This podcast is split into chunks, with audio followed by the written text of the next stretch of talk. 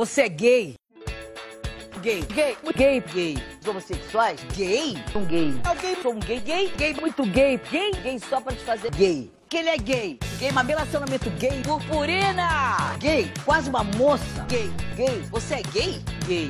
Gay. Gay. Muito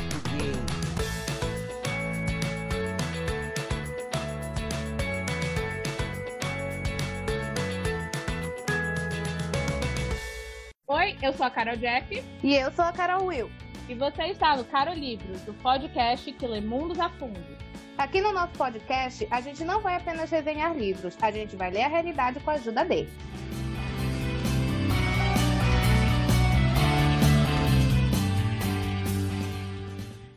Oi, oi, oi, oi, gente! A gente voltou com o nosso segundo capítulo da nossa série sobre o orgulho LGBT. Uhul! E hoje a gente trouxe aqui uma convidada muito especial, né? Ela vai falar um pouquinho pra gente como ela se encaixa na sigla, que é a Suzy White. Ai, gente. Welcome! Ai, obrigada. É, Oi, pessoal. É, meu nome é Suzy White. Eu sou o B do LGBT, né? Então, eu De sou Beyoncé. eu- exatamente, B de Beyoncé. Brincadeira. Eu, sou- eu- eu me considero bissexual, né? Já me relacionei tanto com meninas quanto com meninos. E, mas assim, eu gosto de pessoas no geral, na verdade, né? Então, não sei se eu posso me encaixar como pansexual, eu fico meio na dúvida, assim, mas eu sempre, quando alguém pergunta, eu digo que sou bissexual. E, eu, e na questão de leitura, eu sou uma pessoa que eu gosto de ler de tudo que me interessa, assim, na verdade não tenho um gênero que eu, ah, eu gosto mais, ou um tipo de leitura que me atrai mais, eu, ah, eu vou, se eu vejo algo, um livro ou uma HQ que eu acho interessante, eu vou lá e leio, mas eu também gosto bastante de fantasia, ah, gosto de histórias em quadrinhos, gosto muito do Neil Gaiman, tem livros dele que eu acho muito bom, que eu, eu- assim, dos autores que eu mais admiro, acho que é o Neil Gaiman. Mas assim, leio aquilo que eu achar interessante, que eu gostar da capa, do título, assim, vai, né, gente? Eu julgo o livro pela capa também. Capa bonita me atrai. Eu não julgo tanto pela capa, mas eu acho que tem que ter uma estética bonita, né? Querendo ou não, isso atrai a gente. Então, aquele livro, assim, que tem uma, uma cara de livro de colecionador, uma capa dura, uns detalhes douradinhos. Gente, é o sonho na vida. Ai, é. Ai, eu acho lindo. Ainda mais que eu sou professora de arte, né? Então tudo que é visual assim me deixa encantada. Tudo bem. Essa, essa questão do, do bi se é pan, eu sei que é uma polêmica, né? Dentro da, da comunidade LGBT, né? Tá gente tretando aí por causa disso. Pois é, cara, assim, é porque eu não sou muito ligada em nomenclatura. Eu acho assim, eu, eu particularmente, eu me, eu me identifico assim por ser bi, porque eu já fiquei com, com- tanto com homens quanto com mulheres, mas a questão do conceito das siglas eu nunca estudei a fundo, né? Até porque essa minha questão de, de me relacionar com mulheres, né, que veio depois, que eu me descobri bissexual depois, foi algo tão natural, tão natural que eu, eu nem pensei na questão da sigla. Eu simplesmente me apaixonei por uma mulher e aconteceu, naturalmente, fluiu, entendeu? Ah, esse negócio de sigla também eu acho nada a ver. Parece até que vai perder uma, a carteirinha, né? O pessoal fica brigando, tu vai É. ser exonerado, vai perder a, a, a tua, a tua habilitação LGBT. Eu acho, na verdade, que é, tem uma preocupação em da gente é, denominar pela luta, pela questão da luta. Sim. Porque todo mundo se une é, sob uma mesma bandeira para lutar pelos seus direitos, para ganhar espaço, ganhar representatividade e tal. Agora, quando começa aquela história de você é isso, você é aquilo, você não pode ser isso, porque se você senão você é aquilo, aí eu já não acho tão legal. Porque isso acaba separando, né, o grupo. Mas o grupo que tava unido, coeso, vai começar a ter rinha dentro disso. Então, já bora vi, só aceitar, vi. galera, viu, gente? É, eu já vi Exatamente. galera dizendo que, na verdade, a diferença entre bi e pan não é meu local de fala, tá, gente? Mas eu vi uma discussão do pessoal que era, dizendo, assim, eu vi no Twitter, que era uma questão, a diferença dos termos era uma questão histórica. Então, tipo assim, bissexual é um termo que veio dos anos 70, anos 80, e eles começaram, é, e pan veio depois. E, tipo, pan era aquela pessoa que não ficava só com homem e mulher cis. Ficava também com homem e mulher trans. Só que hoje em dia, na prática, quase todo mundo fica com homem cis, homem trans, mulher cis, mulher trans. Então, na prática, é como se não tivesse uma diferença entre o que é bi e o que é Uhum. pan, né?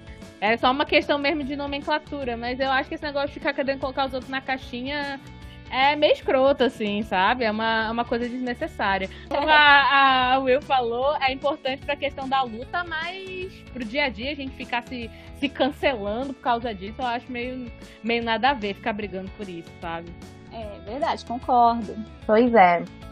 Bom, eu não tenho local de fala nenhum nessa discussão, porque infelizmente eu sou hétero, tá? é uma coisa assim Hétero, que branca, sai daqui. é, tem que sair Sai do grupo. Mas, Porém, mas a Jack, a Jack é. não binário. Eu sou não binária. Ah. Eu- Enfim, mas eu sou apoiadora da causa. Sempre tô buscando, porque eu sou professora, eu já falei isso em outros episódios, mas caso você não tenha escutado, está escutando agora, eu sou professora. E quando eu estou ministrando aulas, eu procuro fomentar esse tipo de discussão. E quando eu vejo atitudes racistas, homofóbicas, eu paro no ato. Às vezes eu acho assim que eu sou até incisiva demais. Talvez eu devesse ter um pouquinho mais de cuidado, um pouquinho mais de carinho. Mas é porque essas situações realmente me indignam. E aí eu, eu vou lá e falo, não, senhor, como assim? como assim? E eu já falei no masculino, né? Porque normalmente eu tenho que chamar a atenção de meninos em relação a isso. A homofobia é uma coisa que preocupa muito os, os jovens meninos. Eles não querem ser é, passados como gay, por exemplo. E aí com- ficam chamando um ou outro de viadinho, esse tipo de coisa. E aí, teve uma situação na sala de aula uma vez em que eu tava no meio da aula e um, um garoto começou a brincar com o outro, dando com a régua nele, pegando a régua, uma brincadeira super madura, com certeza compatível com o pessoal do terceiro ano do ensino médio. Tudo super legal, né? Jovens E aí ele tava batendo. ele tava batendo com a régua no outro. E aí, o que tava apanhando da régua não tava machucando, né? Era aquele negócio de ficar dando aquelas batidinhas assim. E aí ele falou assim. O que, que é que tu tá me batendo? Tu é viado, é? Menina, eu escutei isso. Ele tava lá no, no, no fundo da sala, eu lá na frente explicando. Eu escutei isso, eu parei a aula no. Não. E aí eu, como é que é? Repete aí. Não, professora, é porque ele tá me batendo. Eu falei assim, não, mas não é isso que eu quero que você repita. Repita o que você disse pra ele. Aí eu perguntei se ele era viado. Eu falei, ah, então orientação sexual agora é xingamento? Isso quer dizer que eu posso te chamar de, ai, seu hétero, para de atrapalhar minha aula. o menino, menino ficou meio pálido assim. Olhou pra minha cara meio amedrontado. Porque, gente, eu sou pequena, mas assim, eu acho que quando eu tô brava, sai de baixo. E aí eu olhei pra cara dele, ele ficou me olhando, eu olhei pra ele, ele falou: Desculpa, professora. Eu, Não, não é pra mim que você tem que pedir desculpa, não. Peça pra ele. Porque orientação sexual não é xingamento. Então, ser hétero, ser gay, ser lésbica, não é motivo pra você xingar ninguém. Então, do mesmo jeito que a gente não pode xingar uma pessoa de viado, a gente também não vai xingá-la de hétero. Apesar de que eu xingo. Mas tudo bem. Enfim, é hipocrisia. Eu também, como professora, já passei por situações, acho que até mais pesadas do que essa. Já tive alunos que falavam abertamente que eles não gostavam. Tive, acho que tive um do nono ano, na época nono ano. Eu tava, acho que foi em 2016. E ele falava, professora, eu não gosto de viado. Não sei o que, não sei o que. E falava coisas absurdas assim. Eu fiquei menino. E era até um aluno que, que gostava de mim, né? Ele era- me tratava bem, mas ele tinha esse discurso muito homofóbico. E eu, eu tentava falar com ele, explicar pra ele, entendê-lo, mas ele era muito irredutível. Ele dizia que não, que não. Porque eu sou professora de artes, né? Então eu também falo muito sobre esses assuntos, falo sobre a questão é, do racismo, do machismo, né? Homofobia, essas coisas todas. E aí também teve um outro que eu, eu fui. Várias vezes eu sempre faço discursos também, né? Na maioria das vezes os alunos aplaudem, acham legal, mas tem, sempre tem aquele, né, que, que não gosta, que é religioso. Teve um que era religioso, que eu comecei a falar sobre essa questão, né, da homossexualidade. E aí ele, ah, isso aí é tudo um bando de doido, professor, tudo um bando de doido, não sei o quê. Aí eu olhei assim pra ele e falei, meu filho, é porque vo- você é cristão, é você é religioso, você crê em Jesus Cristo? Aí ele disse, sim, professor. Falei, pois é, o seu Cristo, ele não ia falar um negócio desse. O seu Cristo ia amar essas pessoas, ia entender, respeitá-las E no juízo final, lá, se você acredita em juízo final, é cada um ia, ia responder por si.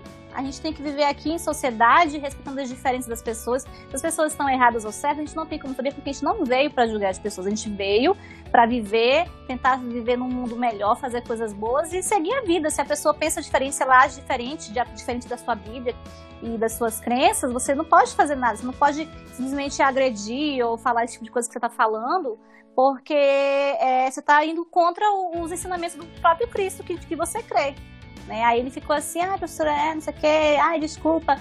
Mas, assim, eu já presenciei coisas do tipo na sala de aula e também essas, essas picuinhas bestas de chamar de viado e usar isso daí como xingamento. Eu, sempre, eu tento também sempre é, orientá-los, né, para não que pra eles não usarem isso como uma, uma forma de, de ofensa.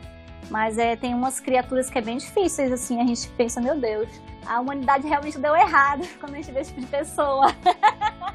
Ah, ah, ai, tem momentos que a gente tem esperança. Tem é. momentos que a gente vê um grupo e fala, ai, o mundo vai se salvar. Aí vem esses outros e a gente pensa, pô, lascou, f***eu. É. E, e, assim, e eu tento não levar pro lado pessoal, né, quando eles falam essas coisas. Raramente, assim, me chateia muito. Teve uma vez, teve um aluno uma vez que esse aí eu lembro pessoal, esse aí eu fiquei. Quando eu vi esse menino, eu, eu dei um perdão, eu queria desviar dele. Porque eu apresentei um artista, eu tava falando sobre gravura com eles, e aí eu apresentei um artista que é amazonense, inclusive. E aí esse artista é um pai na arte para mim, né? É um, é um ícone, uma pessoa que eu respeito muito. E aí eu mostrei a foto dele e falei, olha, isso aqui é o artista tal, pessoa incrível, tive aulas com ele, tal, tal. Aí ele, ah, eu não respeito isso daí, não. Parece viado, não sei o que, não sei o que. Aí, meu Deus, eu, eu, aí eu repreendi ele, não me lembro o que foi que eu falei na época, mas assim, o menino era. Ele gostava de encrencar de propósito, de falar tipo de coisa de propósito, assim, percebia que era uma pessoa de caráter duvidoso, né? Então. Gosta gente... de causar. É. Ele gostava assim, de causar. Infelizmente, a gente, como, como professor, a gente vai ter que lidar com todo tipo de gente, né? Graças a Deus a maioria que eu cruzei por aí eram pessoas, são pessoas com a mente mais evoluída, assim, alunos, né, mas assim que não são preconceituosos. Tanto que quando eu faço esse tipo de discurso, a maioria aplaude, a maioria acha legal, mas sempre tem aqueles, aqueles abençoados, né? Retrógrados, né? Um outro que destoa. Sempre é, tem. É. Mas eu sou tão incisiva nessa questão dos meus discursos que é, tem o outro lado da moeda também. Tem o lado da gente se estressar, mas tem muitos alunos que eles vêm a mim para se sentir acolhidos. Porque às vezes eles não têm esse acolhimento na família, às vezes eles estão em dúvida se eles devem é, deixar explícito a sexualidade deles ou não. É, é uma questão de conflito. E teve duas situações assim de alunos que eu, eu fiquei bem é, feliz, porque eles confiavam em mim o suficiente para vir contar as histórias deles para mim e pedir conselhos, né? Eles, não, professora, eu, entendo que a senhora tem uma mente mais aberta. Na minha casa, o pessoal não vai entender o que eu tô passando, eu não tenho ninguém com quem conversar, então vou conversar com a senhora. E aí eles me contavam tudo tal. Aí um, ele estava pensando se ele perderia ou não a virgindade dele com outro rapaz porque ele tinha acabado de entender que ele era gay, que ele gostava de meninos. É, até então ele estava tentando ficar com meninas, é, ficava assim naquela dúvida sempre e tal, só que ele se sentia muito atraído pelo menino e ele estava na dúvida se ele ia, se ele não ia. Aí na época ele tinha 15 anos e o outro rapaz já era mais velho, já tinha 18, se eu não me engano. Aí eu conversei com ele, falei da questão da idade, da maturidade, que ele ainda era jovem, ele ainda tinha tempo, então ele não precisava correr agora. É, era ótimo que ele tivesse é, entendido a sexualidade dele, ele tivesse se aceito como ele era, mas ele não precisava sair correndo, ele não precisava experimentar tudo logo de uma vez, né? Ele podia ficar calmo, do, do jeito como a gente fala normalmente com as meninas, né? Às vezes fica aquela pressão social para perder a virgindade e tal, não sei o quê. E aí as meninas se sentem pressionadas, às vezes, pelos namorados, enfim, até pelo meio, né? As outras meninas ficam dizendo, ah, para de ser medrosa, ai, vai lá, não sei o quê, esse tipo de coisa. Uhum. eu falei que ele não precisava, que ele podia ficar tranquilo, conversar com a pessoa, explicar que ele não era, porque o namorado dele não sabia que ele era virgem ainda, pensava que ele não era mais. E ele tava com vergonha de contar, porque ele não queria parecer inexperiente, esse tipo de coisa, né? E ele conversou uhum. comigo. O outro menino tem uma família muito religiosa, ele sabia que não seria aceito pelos pais. E ele tinha muito medo, porque ele estava com medo de apanhar, ou de ser expulso, ou enfim. Só que é, eu fiz uma fala uma vez usando uma frase do Harry Potter, falando sobre as brincadeirinhas que ficavam fazendo com ele, porque ficavam chamando ele de afeminado, é, fazendo aquelas piadinhas, né? E ele sempre negando que ele fosse gay, pô, ele não, não falava pro, pros colegas dele, ele ficava com uma menina na época também. Mas aí, como eu falei é, aquela frase do Harry Potter, e eu falei que a gente a gente tem que ter orgulho de quem a gente é, sabe? Porque a gente não pode ficar o tempo todo fugindo, se escondendo, se maltratando, porque isso que a gente faz quando a gente se esconde, a gente tá, acaba se maltratando. E aí, aquilo ficou na cabeça dele. Aí eu fui professora dele no sétimo e oitavo ano. Ele me mandou uma mensagem quando ele já estava no segundo ano do ensino médio, eu não era mais professora dele. Ele mandou mensagem para mim agradecendo. Porque aquelas palavras minhas, naquele dia, lá na aula, lá atrás, fez com que ele tivesse força e acabou que, graças a Deus, a família dele aceitou. tipo assim, ele tava com medo por causa da questão da religiosidade, enfim, tudo e tal. Mas ele conseguiu, a família dele aceitou e ele tá super de boinha com a família dele. Então, assim, tem os dois lados da moeda, né? Tem o lado da gente se estressar com as peças que agem dessa forma. E tem também o, o, lado bom, os agradecimentos e enfim. Então, eu mesmo não fazendo parte do Vale, Infelizmente não faço parte do Vale, mas eu sou uma apoiadora da causa e eu acho que a gente tem que acabar com, com, essa, com esse tipo de preconceito, porque as, as pessoas elas são pessoas. Então ninguém quer ser destratado, ninguém quer ter que esconder o seu amor. Já pensou, gente? Que coisa. Os héteros não conseguem, às vezes, se colocar no lugar dos outros. Já pensou se você não pudesse andar de mãos dadas com a sua namorada? Você é homem hétero, andar com a sua namorada de mãos dadas porque você sofre medo de violência? É o que acontece com o pessoal LGBT. Então, Sim. mais empatia, né? E a homofobia é algo, algo muito real. Eu já passei por situações de homofobia. Eu nunca imaginei que eu fosse passar por isso. É, na época eu fazia faculdade. E aí eu conheci uma moça, a gente. Era noite de sexta-feira, né?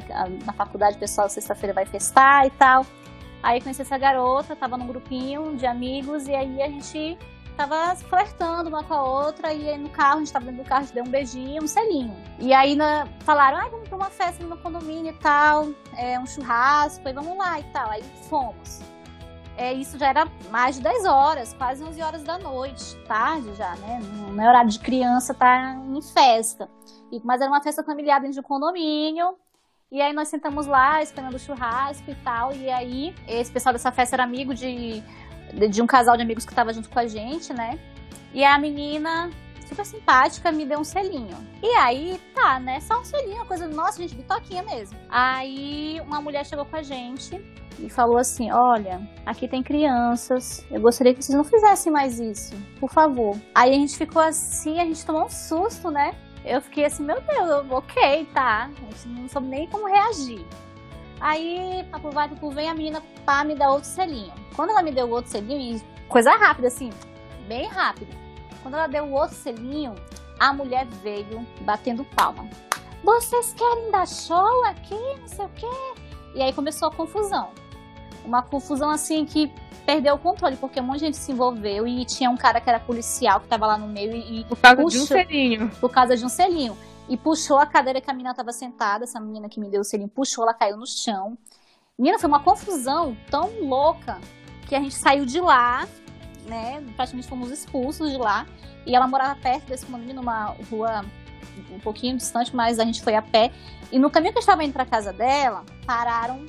Não parou uma viatura, nem duas viaturas, pararam três viaturas para abordar a gente no meio do caminho. E aí segundo os policiais, alguém tinha denunciado que nós estávamos com entorpecentes, com drogas.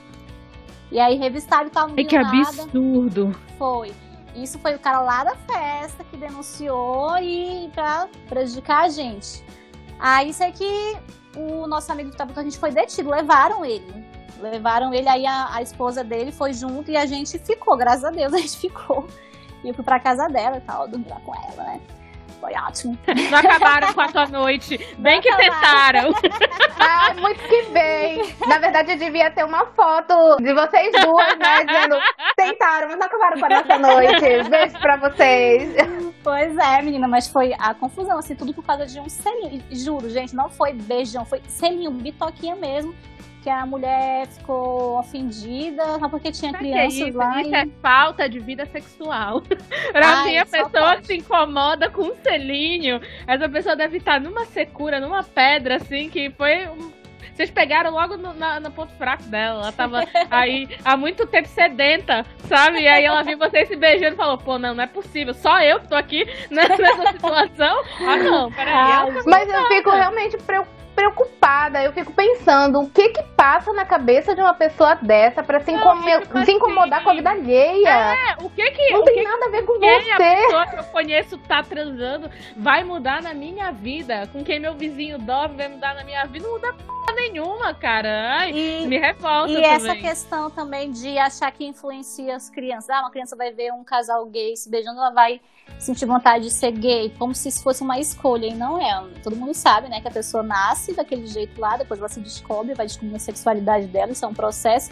E não, não tem esse negócio de influenciar, é uma ignorância a pessoa achar que ah, vou, vou- ninguém pode beijar. Se fosse por isso, todo mundo era hétero, porque ninguém Exato, era vê ia gay se beijando na televisão. A gente vê todo, todo, desde a Disney até a Pois é. novela, todo, um homem e uma mulher se pegando, então todo mundo ia ser hétero, por questão de influência, né?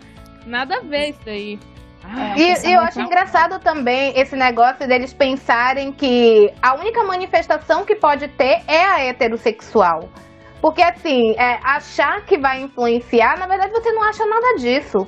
Não, não, não é isso não, é que você quer restringir.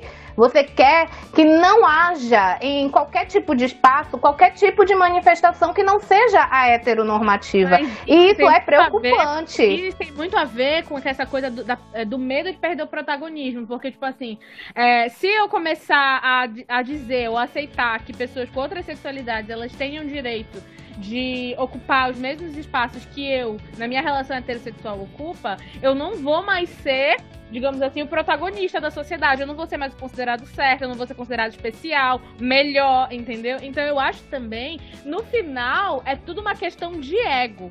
Eu comparo muito isso, e isso a gente vai entrar mais pra frente, já tô fazendo aqui uma promessa, é, quando a gente for falar da nossa Tem que cumprir, hoje, porque o que acontece, quando você vê os anúncios da Marvel, da DC, elas falando assim, ah, tal personagem agora vai ser negro, ou no multiverso esse personagem agora vai ser gay, o que tu mais vê é uma choradeira de fanboy dizendo que acabaram com a infância dele, que isso é um absurdo, que a Marvel tá querendo lacrar, lá. mas por quê? Porque pra eles, o fato de você mudar a cor da pele de um personagem fictício, ou seja, a pessoa nem existe, pra eles isso já é um símbolo de perda de protagonismo. Como assim agora, nas mídias que eu consumo, eu não vou mais ter só o cara hétero, branco, sendo mostrado? Eu vou ter agora pessoas que não são iguais a mim sendo representadas como heróis. Como assim eu não vou mais ser a pessoa é, especial? Eu acho que no final esse medo e essa rejeição é tudo uma questão mesmo de ego, assim, sabe? Eu quero me manter nessa posição aqui de soberania em relação aos outros, então não vou aceitar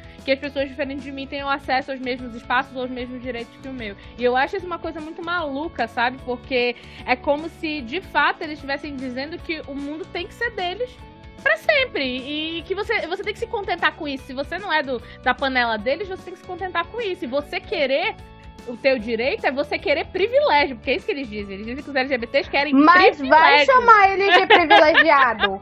tu quer ver uma pessoa ficar virada no giraia, é tu chamar um cara de homem hétero branco. Eles, meu Deus, parece assim, é o fim do mundo. Eles querem manter os privilégios, mas não querem ser rotulados como privilegiados. Isso também é exato. digno é de eles estudo. mereceram. Eu não é privilégio, é porque eu mereci, né?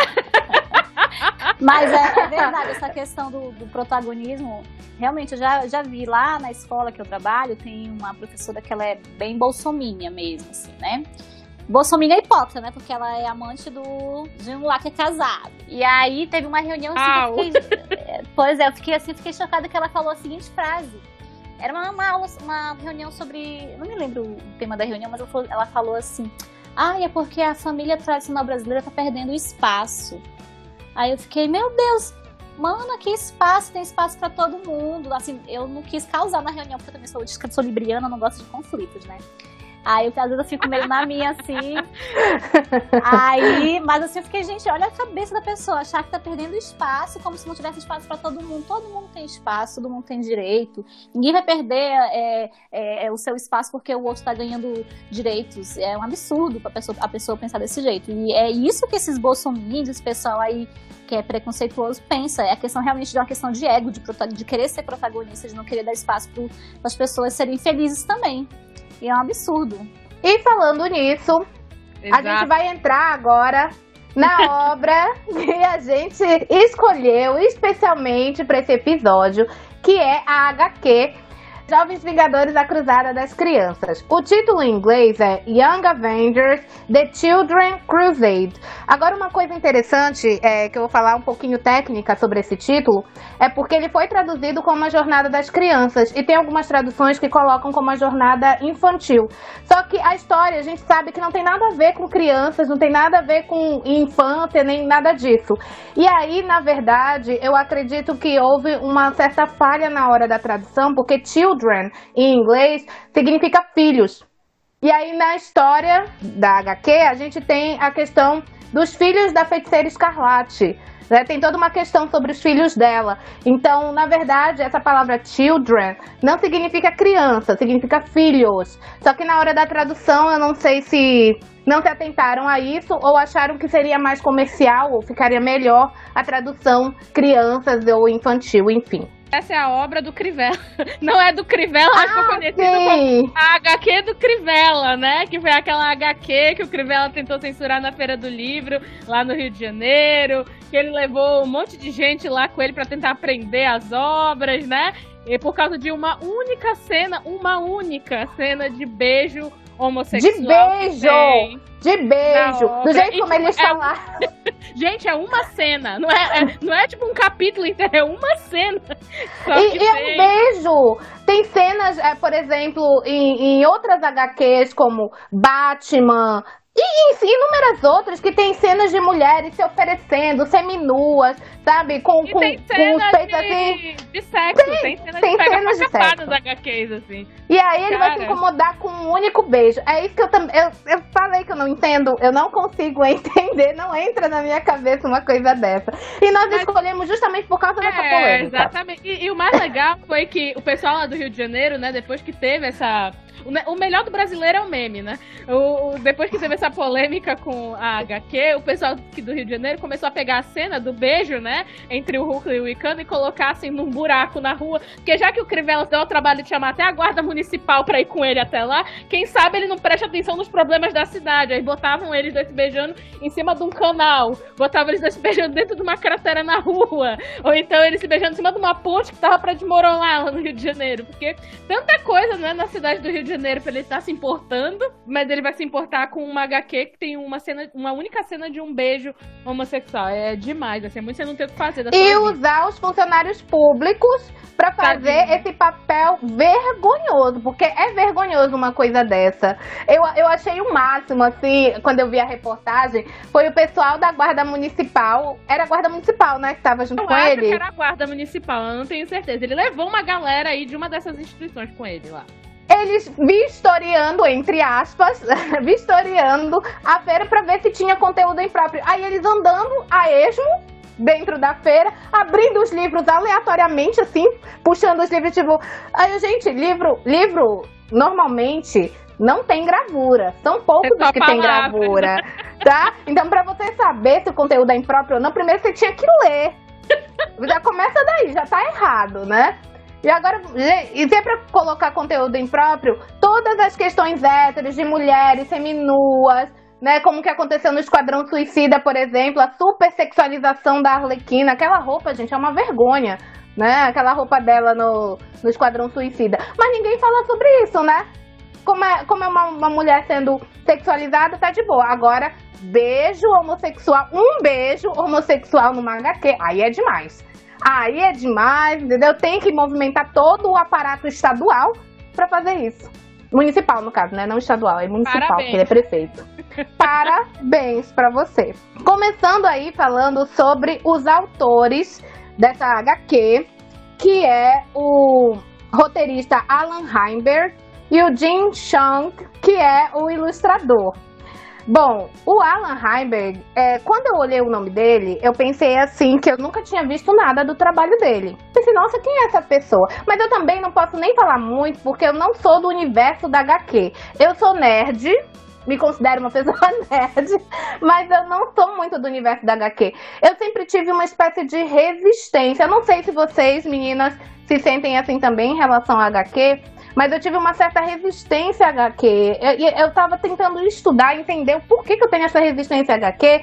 Eu acho que tem a ver com essa questão do protagonismo feminino algumas protagonistas femininas, a maneira como elas são apresentadas e essa questão da sexualização me incomoda muito. É Fora... o mesmo pra mim. Isso me tirava é, o foco de eu querer ler HQ, porque eu não me sentia representada por aquelas mulheres e também porque eu vi o público que consumia HQ. Era o pior tipo de pessoa para mim que consumia HQ. O cara nerd, para mim, na verdade, nem é gente. Entendeu? Então, tipo, eu já não, não gostava de ver aquele cara falando merda, sabe? E aí eu falava, cara, eu não quero ficar assim. É melhor Realmente, não ler. os nerds, eles são assim. muito machistas. Eu, eu tenho amigos assim, nerds que gostam de HQ é de um machismo as coisas que eles falam, assim, que é ah, insuportável, até por ter amizade com alguns, porque eles realmente são muito machistas. Nem todos, claro, né? Não vamos Sim, mas, ser é, preconceituosos com todos os nerds, mas assim, tem uma boa, uma racinha ali que dá agonia de conversar. E aí, e quando você é mulher. Exatamente, o que chama atenção em muitos deles da HQ são duas coisas. Um, o cara é um fodão, então eles acham que porque aquele cara do HQ é fodão e pega todas, ele também é fodão e pega todas na cabeça deles. E a segunda coisa okay, que eles né? acham super válido quando a heroína seminua. E aí, quando tem alguma coisa, alguma adaptação, algum filme que cobre um centímetro a mais da mulher, eles já, já acham um absurdo, tá descaracterizando o personagem. Eu, aí, tipo assim, isso pra mim também pesava muito. E outra coisa que eu não gostava de ler em HQ era porque eu sempre sentia que tu nunca tinha uma mulher, assim, que de fato ela era uma heroína. Ela tava sempre quase sempre associada a algum homem, sabe? Tipo, a Catwoman, a Arlequina. Tudo bem, tem a Mulher Maravilha, mas assim, era muito contado no dedo. E a Mulher Maravilha, durante muito tempo, os HQs dela eram aquela coisa de vamos fazer um peitão, vamos fazer um bundão, bora botar elas em umas posições assim que não dá, sabe? Elas com a bunda pra cima na capa das HQs, ou então a HQ era. Eu vi uma vez uma capa de HQ que era sobre a Catwoman, que o peito dela parecia que tava para explodir daquele negócio de couro, sabe? Botaram ela numa posição super torta, assim, na. Ai, é, eles, eles distorcem, né? Coloca é isso. o peito ficasse nas costas e o bumbum também nas costas, pra poder tudo. Dá, dá, dá, dá pra ver toda as a partes mulher, íntimas da, da mulher. Exato. Aí isso tudo, essa coisa mais visual, não digo roteiro, mas essa coisa mais visual dos HQs me tirava assim a vontade, sinceramente. Fora que se você gosta da obra e você comenta perto de um cara desse, ele vai querer que tu diga quando que foi lançado, quem é o autor, como que o autor é, por que que é assim, por que que no multiverso tal, não sei o que. Cara, Exatamente. eu tenho direito eu tenho o direito de ler a HQ e só gostar. Eu não preciso ir atrás de todo o background da história, não. Não tenho essa obrigação. Eles eu posso só gostar. Testar. Exatamente. É testando o seu conhecimento sobre HQ. Meu querido, eu não preciso ficar provando nada para você tá? Então você querendo me considerar poser, né? Que é aquela pessoa que, que diz que curte, mas não curte, você pode ficar considerando quanto você quiser, tá bom? É por causa desse tipo de coisa que eu me afastei das HQs. Mas agora eu estou afim de voltar, sabe? Porque esse universo me conquistou. E foi, foi esse casal que a gente vai falar hoje, porque olha, só amor. Ah, eles são demais. Bom, mas vamos falar sobre o Alan Heinberg, porque, como eu falei lá, né, no comecinho, eu achei que eu não conhecia nada da obra dele e que eu só sabia a respeito dos Jovens Vingadores que eu tava lendo, né? Nós escolhemos pura e simplesmente por causa daquele assunto do Crivella, mas foi uma coisa que me conquistou, né? Tipo assim, eu fui ler, tipo, ah, vamos ver o que, que tem demais nessa HQ pro Crivella ficar todo nervosinho. E aí acabou que eu me apaixonei pela história. A história é maravilhosa. E aí eu tô pensando em voltar para esse mundo da HQ, mas agora sem tempo para macho escroto, tá? Vou me, me encher o saco, então. E aí eu me enganei porque eu conheço muitas obras e vocês meninas talvez conheçam também. Vocês já ouviram falar de séries como Sex and the City? Sim, claro. DLC? Hum, também. Sim. Grey's Anatomy. Ai, eu amo. Ah, com certeza. Ele é roteirista de todas essas séries. Nossa, chocada. Real. Passada, passada. Não só isso, ele não fez só es- essa questão dos Jovens Vingadores, como ele também foi roteirista do filme da Mulher Maravilha, o primeiro. Sim, que é muito Ele legal. foi o roteirista. E, cara, eu fiquei assim, gente, eu realmente não sabia nada sobre esse cara. Eu não sabia nada sobre ele. E aqui eu só coloquei algumas, tá? Ele participou de outras séries. Ia passando as coisas que ele fez. Aí eu, meu Deus, meu Deus. A gente não presta atenção naqueles nomezinhos que sobem quando acabam os episódios, né? É aí, é aí que pega. Mas enfim, vamos lá. Ele nasceu em 29 de junho de 1967. Ele trabalha com cinema, né, com séries e ele também, ele é roteirista. Então ele faz roteiro para filme, ele faz roteiro para série, ele faz roteiro para HQ, enfim. E ele se autodenomina gay. Ele é gay e na maioria das, das revistas, artigos que eu fui atrás dele, da vida dele, estava escrito abertamente em gay, em todas essas, inclusive em inglês. Todo quanto é artigo que eu via sobre ele, eu via essa palavra abertamente, abertamente. E isso me incomodou bastante. É- é- é falar dessa forma. Existe abertamente hétero, meninas? Não existe abertamente Não, hétero, nunca ouvi no falar. caso, No universo hétero existe disfarçadamente gay.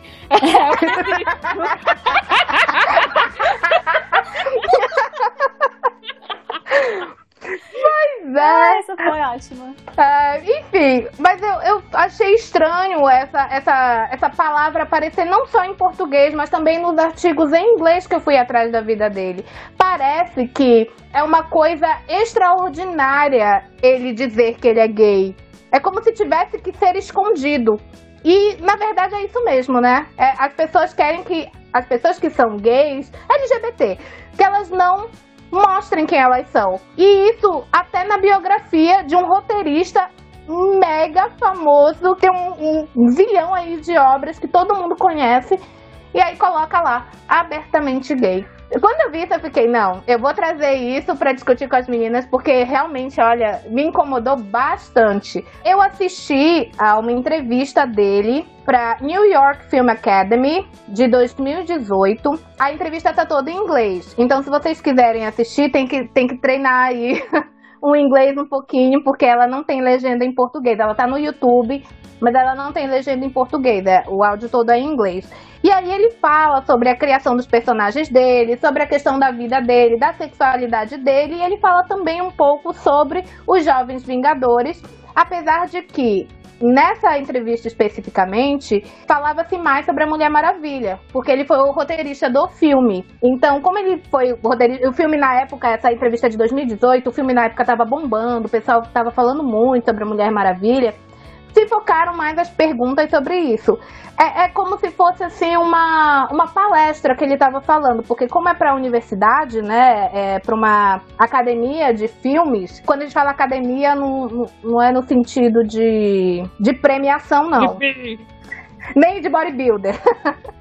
Não, é de, de estudar cinema, né? Na faculdade de cinema. Ele estava fazendo uma entrevista e os alunos perguntavam da experiência dele.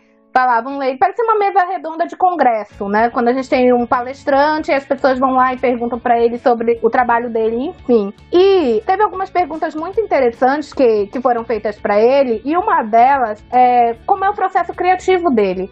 Porque todos os personagens dos Jovens Vingadores, eles trazem uma, uma história e um, um- algo que faz a gente pensar. Todos os personagens, a, a Jack daqui a pouquinho vai falar sobre cada um deles, a gente vai mostrar cada um deles nesse processo, tem um cuidado especial de mostrar determinadas coisas. E aí fizeram essa pergunta pra ele, como é que ele criava os personagens dele, se ele já, tipo, criava uma, uma ficha da vida, uma espécie de perfil né? Tantos anos, nasceu aonde? Pais, mães e tal, vida pregressa, o que que tá fazendo agora? Qual é o plano pro futuro? E ele disse que não, que na verdade ele não constrói essa vida toda do personagem. Eu, as coisas mais importantes para eles é saber a voz, o coração e o que eles querem. E aí, conforme a história vai andando, ele vai construindo. É como se ele fosse vendo onde vai dar. Então ele dá liberdade para os personagens dele. Ele cria aquela ideia inicial, a voz do personagem. Quando a gente fala voz, eu não estou falando no sentido de fala, da, da fala, do tom da voz. A gente está falando de voz no sentido de representatividade. A, a alma essência. do personagem. Isso, exatamente. O coração que é como a pessoa se sente, como aquele personagem se sente em relação ao mundo e o que eles querem e como ele vai interagir com os outros personagens. Então ele só pensa nisso. E aí a história vai caminhando. Aí ele vai desenvolvendo as coisas e tal, vai colocando, vai criando coisas depois. Ele falou que quando cria séries, ele até gosta disso, porque normalmente o background do, do, personagem, a vida pregressa dele, só vai aparecer na segunda temporada. Aí ele fala que ele tem tempo de construir toda a personalidade do personagem, ver como é que vai se desenvolver para pensar no que poderia ter causado aquilo no presente. E aí colocar histórias interessantes e até contar com a contribuição das pessoas envolvidas no processo. Então, quando ele tá com o roteirista de uma série, ele vai conversar com os atores, por exemplo. Os atores que estão dando vida para aqueles personagens para ele poder montar esse crescimento dos personagens deles, né? E ele gosta também de pensar nas diferenças entre os personagens numa mesma história, porque para ele é muito importante mostrar diversos pontos de vista. Então, nos Jovens Vingadores, por exemplo, como a gente tem aquele grupo, a gente consegue perceber isso claramente. A gente vê que cada um deles tem uma personalidade diferente, cada um quer uma coisa diferente e eles mostram diferentes pontos de vista. E quando a gente está lendo, pelo menos eu tive essa sensação, a gente leva um susto com algumas colocações, a gente fica, e não é que é? Mas olha, eles discutem e fazem um contraponto entre si e nós vamos junto com eles. A gente começa a refletir sobre isso também. É muito legal. Ele acredita na importância da existência dos super-heróis. Perguntaram isso para ele, foi uma pergunta que fizeram para ele, uh, por que, que ele achava que era importante existir os super-heróis. E aí ele falou que ele acredita que é importante a gente mostrar que pessoas podem fazer a diferença no mundo. E aí ele brincou na, na entrevista, além de proporcionar para ele muito dinheiro. Porque ele lucra muito com essa questão dos personagens. Ele é bem humorado, viu, gente? Ele solta assim uma, umas piadinhas no meio e a gente dá risada quando ele tá falando. Lógico que ele tá falando ele tá falando sério, mas não tá falando sério. Né? Ele tá brincando falando sério. ele acha importante isso, porque esses heróis, principalmente quando as pessoas têm contato muito cedo na infância, acaba gerando modelos de comportamento. Então, o, os heróis, eles acabam moldando como que as pessoas jovens vão crescer pensando. Então, para ele é muito importante a gente ter esses heróis e que esses heróis sejam diversos, porque aí a gente vai moldar é, esses modelos de comportamentos para o lado positivo da coisa. Então, como se torna uma coisa emocional, por mais que você cresça, você vai ter sempre aquele carinho por aqueles personagens que te acompanharam durante a infância. Todo mundo tem um momento nostalgia né? A gente tem esse momento de pensar naqueles personagens queridos da nossa infância. Então, ele fala que isso é muito importante para a gente construir um mundo melhor, para a gente mostrar que as pessoas fazem a diferença e que a gente tenha comportamentos mais saudáveis na nossa sociedade. Como eu disse, a entrevista dele foi muito baseada na Mulher Maravilha. E aí se entrou na questão do sexismo, do machismo, enfim, né? Porque a Mulher Maravilha ela é o nosso ícone feminista da cultura pop desde sempre. uma mulher forte, uma mulher decidida, uma mulher que luta pelos seus ideais. E quando ele foi criar o roteiro, ele disse o seguinte, que o único objetivo dele, ele estava falando com a diretora do filme, porque a Mulher Maravilha foi dirigida por uma mulher. E, inclusive enfrentou muitas críticas e a gente pensa que muitas dessas críticas aconteceram justamente porque é uma mulher. Se fosse um cara, se fosse o Steven, Steven Spielberg, por exemplo, que estivesse dirigindo, ninguém ia falar um A. Mas como era uma mulher dirigindo, aí o pessoal caiu matando em cima e tal. E ele falou que o único objetivo dele, quando ele estava escrevendo Mulher Maravilha, e falou isso para a diretora, é que todo menino, todo menino, que se fosse hétero ou gay, que assistisse e saísse lá do cinema querendo ser a Diana, querendo ser a Mulher Maravilha. Porque ele lembra da infância dele, quando os meninos, essa questão da masculinidade tóxica, né, e, e, frágil também, você não pode gostar de pe personagens femininos fortes. Os meninos não. As meninas podem olhar e querer se inspirar, mas os meninos não. Os meninos têm que gostar dos cara, saradão, que usa mais bazuca. É desse tipo de personagem que eles têm que gostar. E ele quer desconstruir isso. Então ele quis que todos os garotos que assistissem ao filme, sendo gay ou não, conseguissem se reconhecer na Diana e saíssem de lá querendo ser ela. Então tirar esse estereótipo da cabeça das crianças.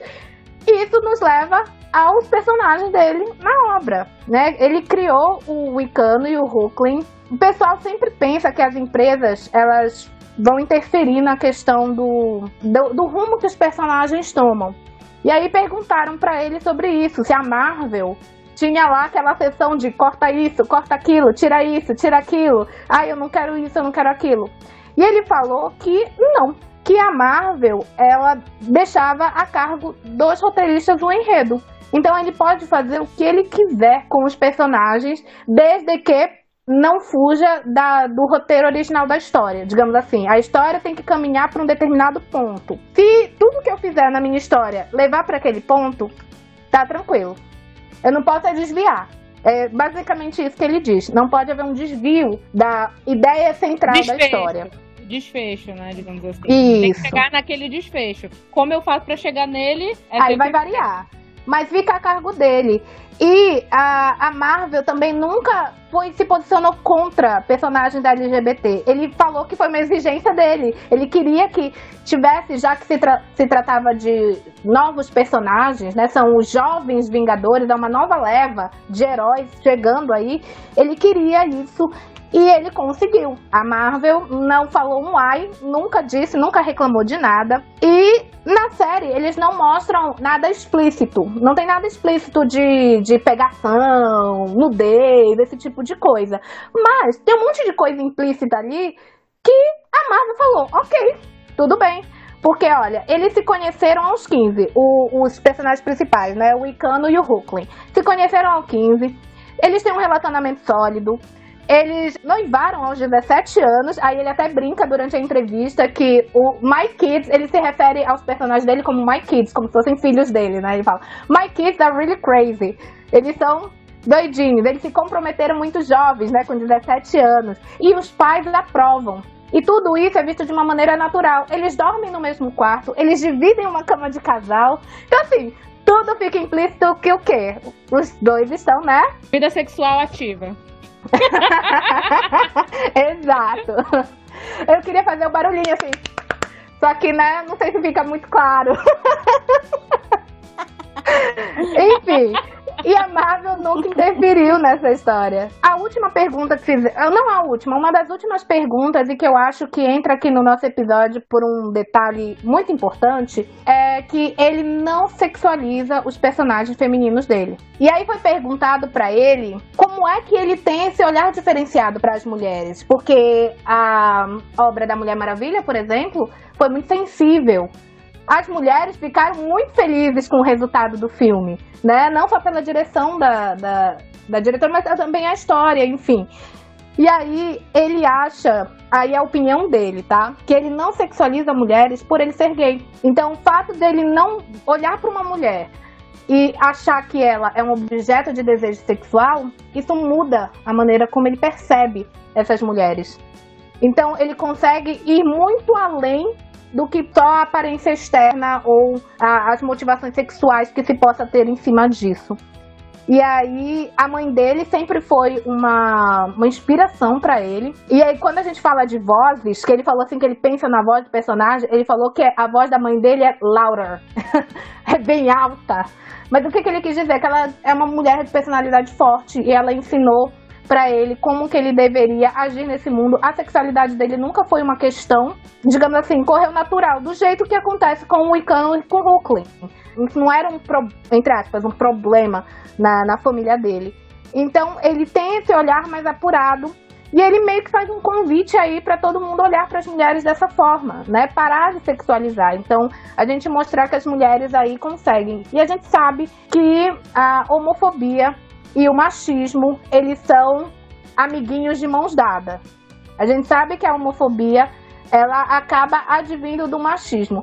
É por isso que eu creio que muitas mulheres não têm problemas com essas questões LGBT. Isso é uma coisa mais masculina. Porque nós, mulheres, a gente participa de um grupo que sofre opressão e a gente consegue entender você ter a sua capacidade o tempo todo questionada por você ser quem você é. Então, é, é, essa fala dele na entrevista eu achei muito, muito legal. É uma entrevista de uma hora e nove minutos, gente. É, bem longa, mas assim, é muito proveitoso tudo que ele faz. E eu gosto dele como pessoa. Eu achei ele uma pessoa muito interessante, muito, muito legal, assim, de escutar ele falando sobre os personagens. O cara, né? Fantástico. Ele. Vou, vou consumir mais coisa dele. sobre o Jim Chong. Gente, enquanto eu achei um, um, um catatal de coisa sobre o roteirista, o ilustrador, coitado, foi esquecido no churrasco. Pra vocês terem uma ideia, eu não consegui ver a data do nascimento dele, só colocaram um ano, que é 1972. Enquanto pro outro tinha todos os detalhes, né? Quando ele nasceu, onde ele nasceu, as coisas que ele já fez. Pra esse rapaz, não.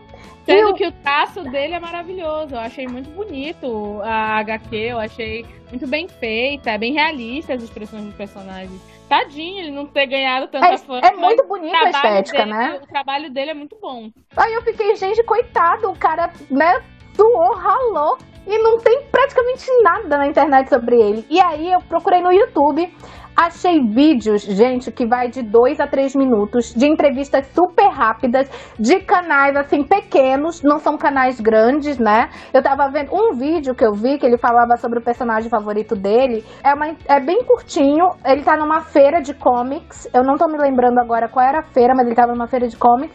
Aí o rapaz tá uma barulheira, é até difícil de entender porque eles gravaram no celular. E aí tá aquele ruído externo, né? Porque quando a gente grava do celular, fica aquele som assim. E aí, não, é meio difícil de entender o que ele fala, mas os vídeos só tem de 2 a 3 minutos. O outro, a mesma coisa, ele estava em outra feira em 2016. A primeira que eu vi era de 2014, a outra era de 2016. E não Gente, não entrevista um cara direito. Tipo, falam assim pouquíssimas coisas. Tem pouquíssima visualização. Isso também me deixou bem triste. Vamos valorizar os nossos ilustradores, pessoal. Que que é isso? A arte tem que ser valorizada. Isso, olha, a professora de arte tá aqui para falar disso, né? Por favor. ah. ah, gente, artista visual geralmente é, é menosprezado. Até na profissão de professor, professor de arte é o que mais sofre, é o que mais sofre preconceito é, a artista visual sofre mais. Músicos, pessoal da literatura, eles, eles ganham mais prestígio do que os artistas visuais. Então, isso acontece muito mesmo. Mas o que, que tu achaste da, da estética dos Avengers? Porque eu não sou né, profissional das artes, sou só uma amadora. Mas eu achei, assim, muito bonito. Eu achei, assim, que porque, tipo, os personagens tinham expressão muito parecida com a real. Pelo menos eu achei isso, né, no rosto deles e tal. O que, que tu não, achaste? Eu não, também achei isso. Achei o traço dele muito bonito. As cores que ele usou. Eu achei fantástico o trabalho dele. Só elogios, né? Porque tem alguns ilustradores que fazem uma coisa mais rabiscadinha, né? O dele é bem realista mesmo. Gostei. Pois é, esqueci do churrasco. Justice for Jim Chong. vamos subir a hashtag. É, vamos subir essa hashtag porque precisa. Não, eu, eu fico triste com isso, porque eu acho que a arte ela tem que ser exaltada, né? A, a gente, na verdade, é isso que nos diferencia como seres. A gente é capaz de produzir literatura, a gente é capaz de produzir arte. Então, tem que valorizar, gente. Na pandemia, o que seria de nós se não tivesse a arte, de modo geral, né? E os ilustradores ficar esquecidos. Pô, gente, não colocaram nem a data do aniversário dele, não dá nem pra eu bater um parabéns assim pra ele no dia do aniversário. É, é aquilo que eu te falei. É, existem muitas vertentes artísticas, né? Existem vários tipos de artista. E tem muitos que não são valorizados. Por exemplo, artistas contemporâneos que fazem arte mais conceitual, que o pessoal não entende que tipo de arte faz você refletir. Muitas pessoas têm preguiça de pensar, aí elas não curtem esse tipo de arte, não dão nem valor. Né? Então, geralmente, os artistas que ganham mais prestígio são esses que conseguem alcançar a massa, né? Como os músicos, como os roteiristas e assim vai, porque mesmo o pessoal da, das artes visuais é mais esquecido no churrasco mesmo. Tadinho. E isso é porque ele é britânico. Aí, que eu fico pensando, e os nossos brasileiros, né? Tirando o Maurício de Souza. Ninguém, não é ninguém. Não é que não exista, existe, mas a gente não chega na, na, nas pessoas, né? Isso tem que mudar, isso tem que mudar e ir pra ontem. Porque eu quero falar das HQs e falar, olha, o ilustrador nasceu no dia tal, entendeu? Ele cresceu assim, assim, assado, que nem a gente faz com os roteiristas e os escritores. Então, e os atores, né? Porque os atores têm até o que a gente não gostaria de encontrar. Às vezes eu gosto de um ator ou de uma atriz, aí eu penso, nossa, que maravilhoso. Aí vou ler, aí eu, hum, então, hum. Nem tanto. Agora, pro, pro ilustrador não tem nada. Ai, gente, hashtag chateada. Vai junto com, com a, o Justice para o Jim Chong. O personagem dele favorito é o Homem-Aranha. Isso eu consegui escutar na entrevista, apesar de que ela não tá muito legal. E na entrevista de 2016, ele falou que o trabalho que ele tem mais orgulho é os Jovens Vingadores. Porque esse trabalho, para ele, é, ele considera como se fosse a obra-prima dele. Ah, porque além dele criar as ilustrações, ele foi o co-criador dos personagens. Então ele estava realmente muito envolvido na criação. A gente vê até o brilhinho no olho dele, dele falando desses personagens. E por falar em personagem, vamos para nossa lista de personagens. E essa acho que talvez tenha sido até agora a maior lista de personagens que a gente já fez, porque é um rolê, né? Muito louco, é uma galera envolvida aí na, na, nessa HQ. Eu dividi a galera pelos seus respectivos grupos, pelas suas respectivas panelinhas. Então, vamos começar falando dos Young Avengers, né? Os jovens Avengers. A gente tem a Cassie Lang, que é a filha do Homem-Formiga. O nome dela de heroína é Stature. E ela tem um poder parecido com o do pai, né? Ela consegue mudar de tamanho, só que ao contrário do pai, ela não fica pequenininha, ela fica bem grandona, ela fica gigante. E ela tem ali um um romance, um triângulo amoroso com outros dois personagens, que é o Vision, o novo Vision, não é o Vision da, da Wanda, da Wanda Vision, e com o Iron Lad, né? Ela tem ali um, um triângulozinho amoroso com os dois. A Cassie Lang, nessa HQ, a personalidade dela não é tão explorada. Porém, o que a gente consegue ver é que ela era muito afeiçoada ao pai, né? Ela tinha ali uma relação muito bonita com ele. Tanto que a gente vai ver ali mais pra frente na história que essa afeição dela ao pai vai dar alguns plots ali na história, alguns plot twists. O Vision, que é um novo Vision, ele é um sintetoide. Só que esse Vision, por que, que eu disse que ele não é o Vision da Wanda? Porque ele tem a mente do Iron Lad. O Iron Lad é um cara que a gente vai falar mais pra frente, que ele é do futuro, e ele que programou e construiu esse Vision. E ele transferiu a mente dele, né, para dentro desse Vision. E aí, esse Vision, na verdade, é como se fosse ele, entre aspas, num corpo ali mecânico.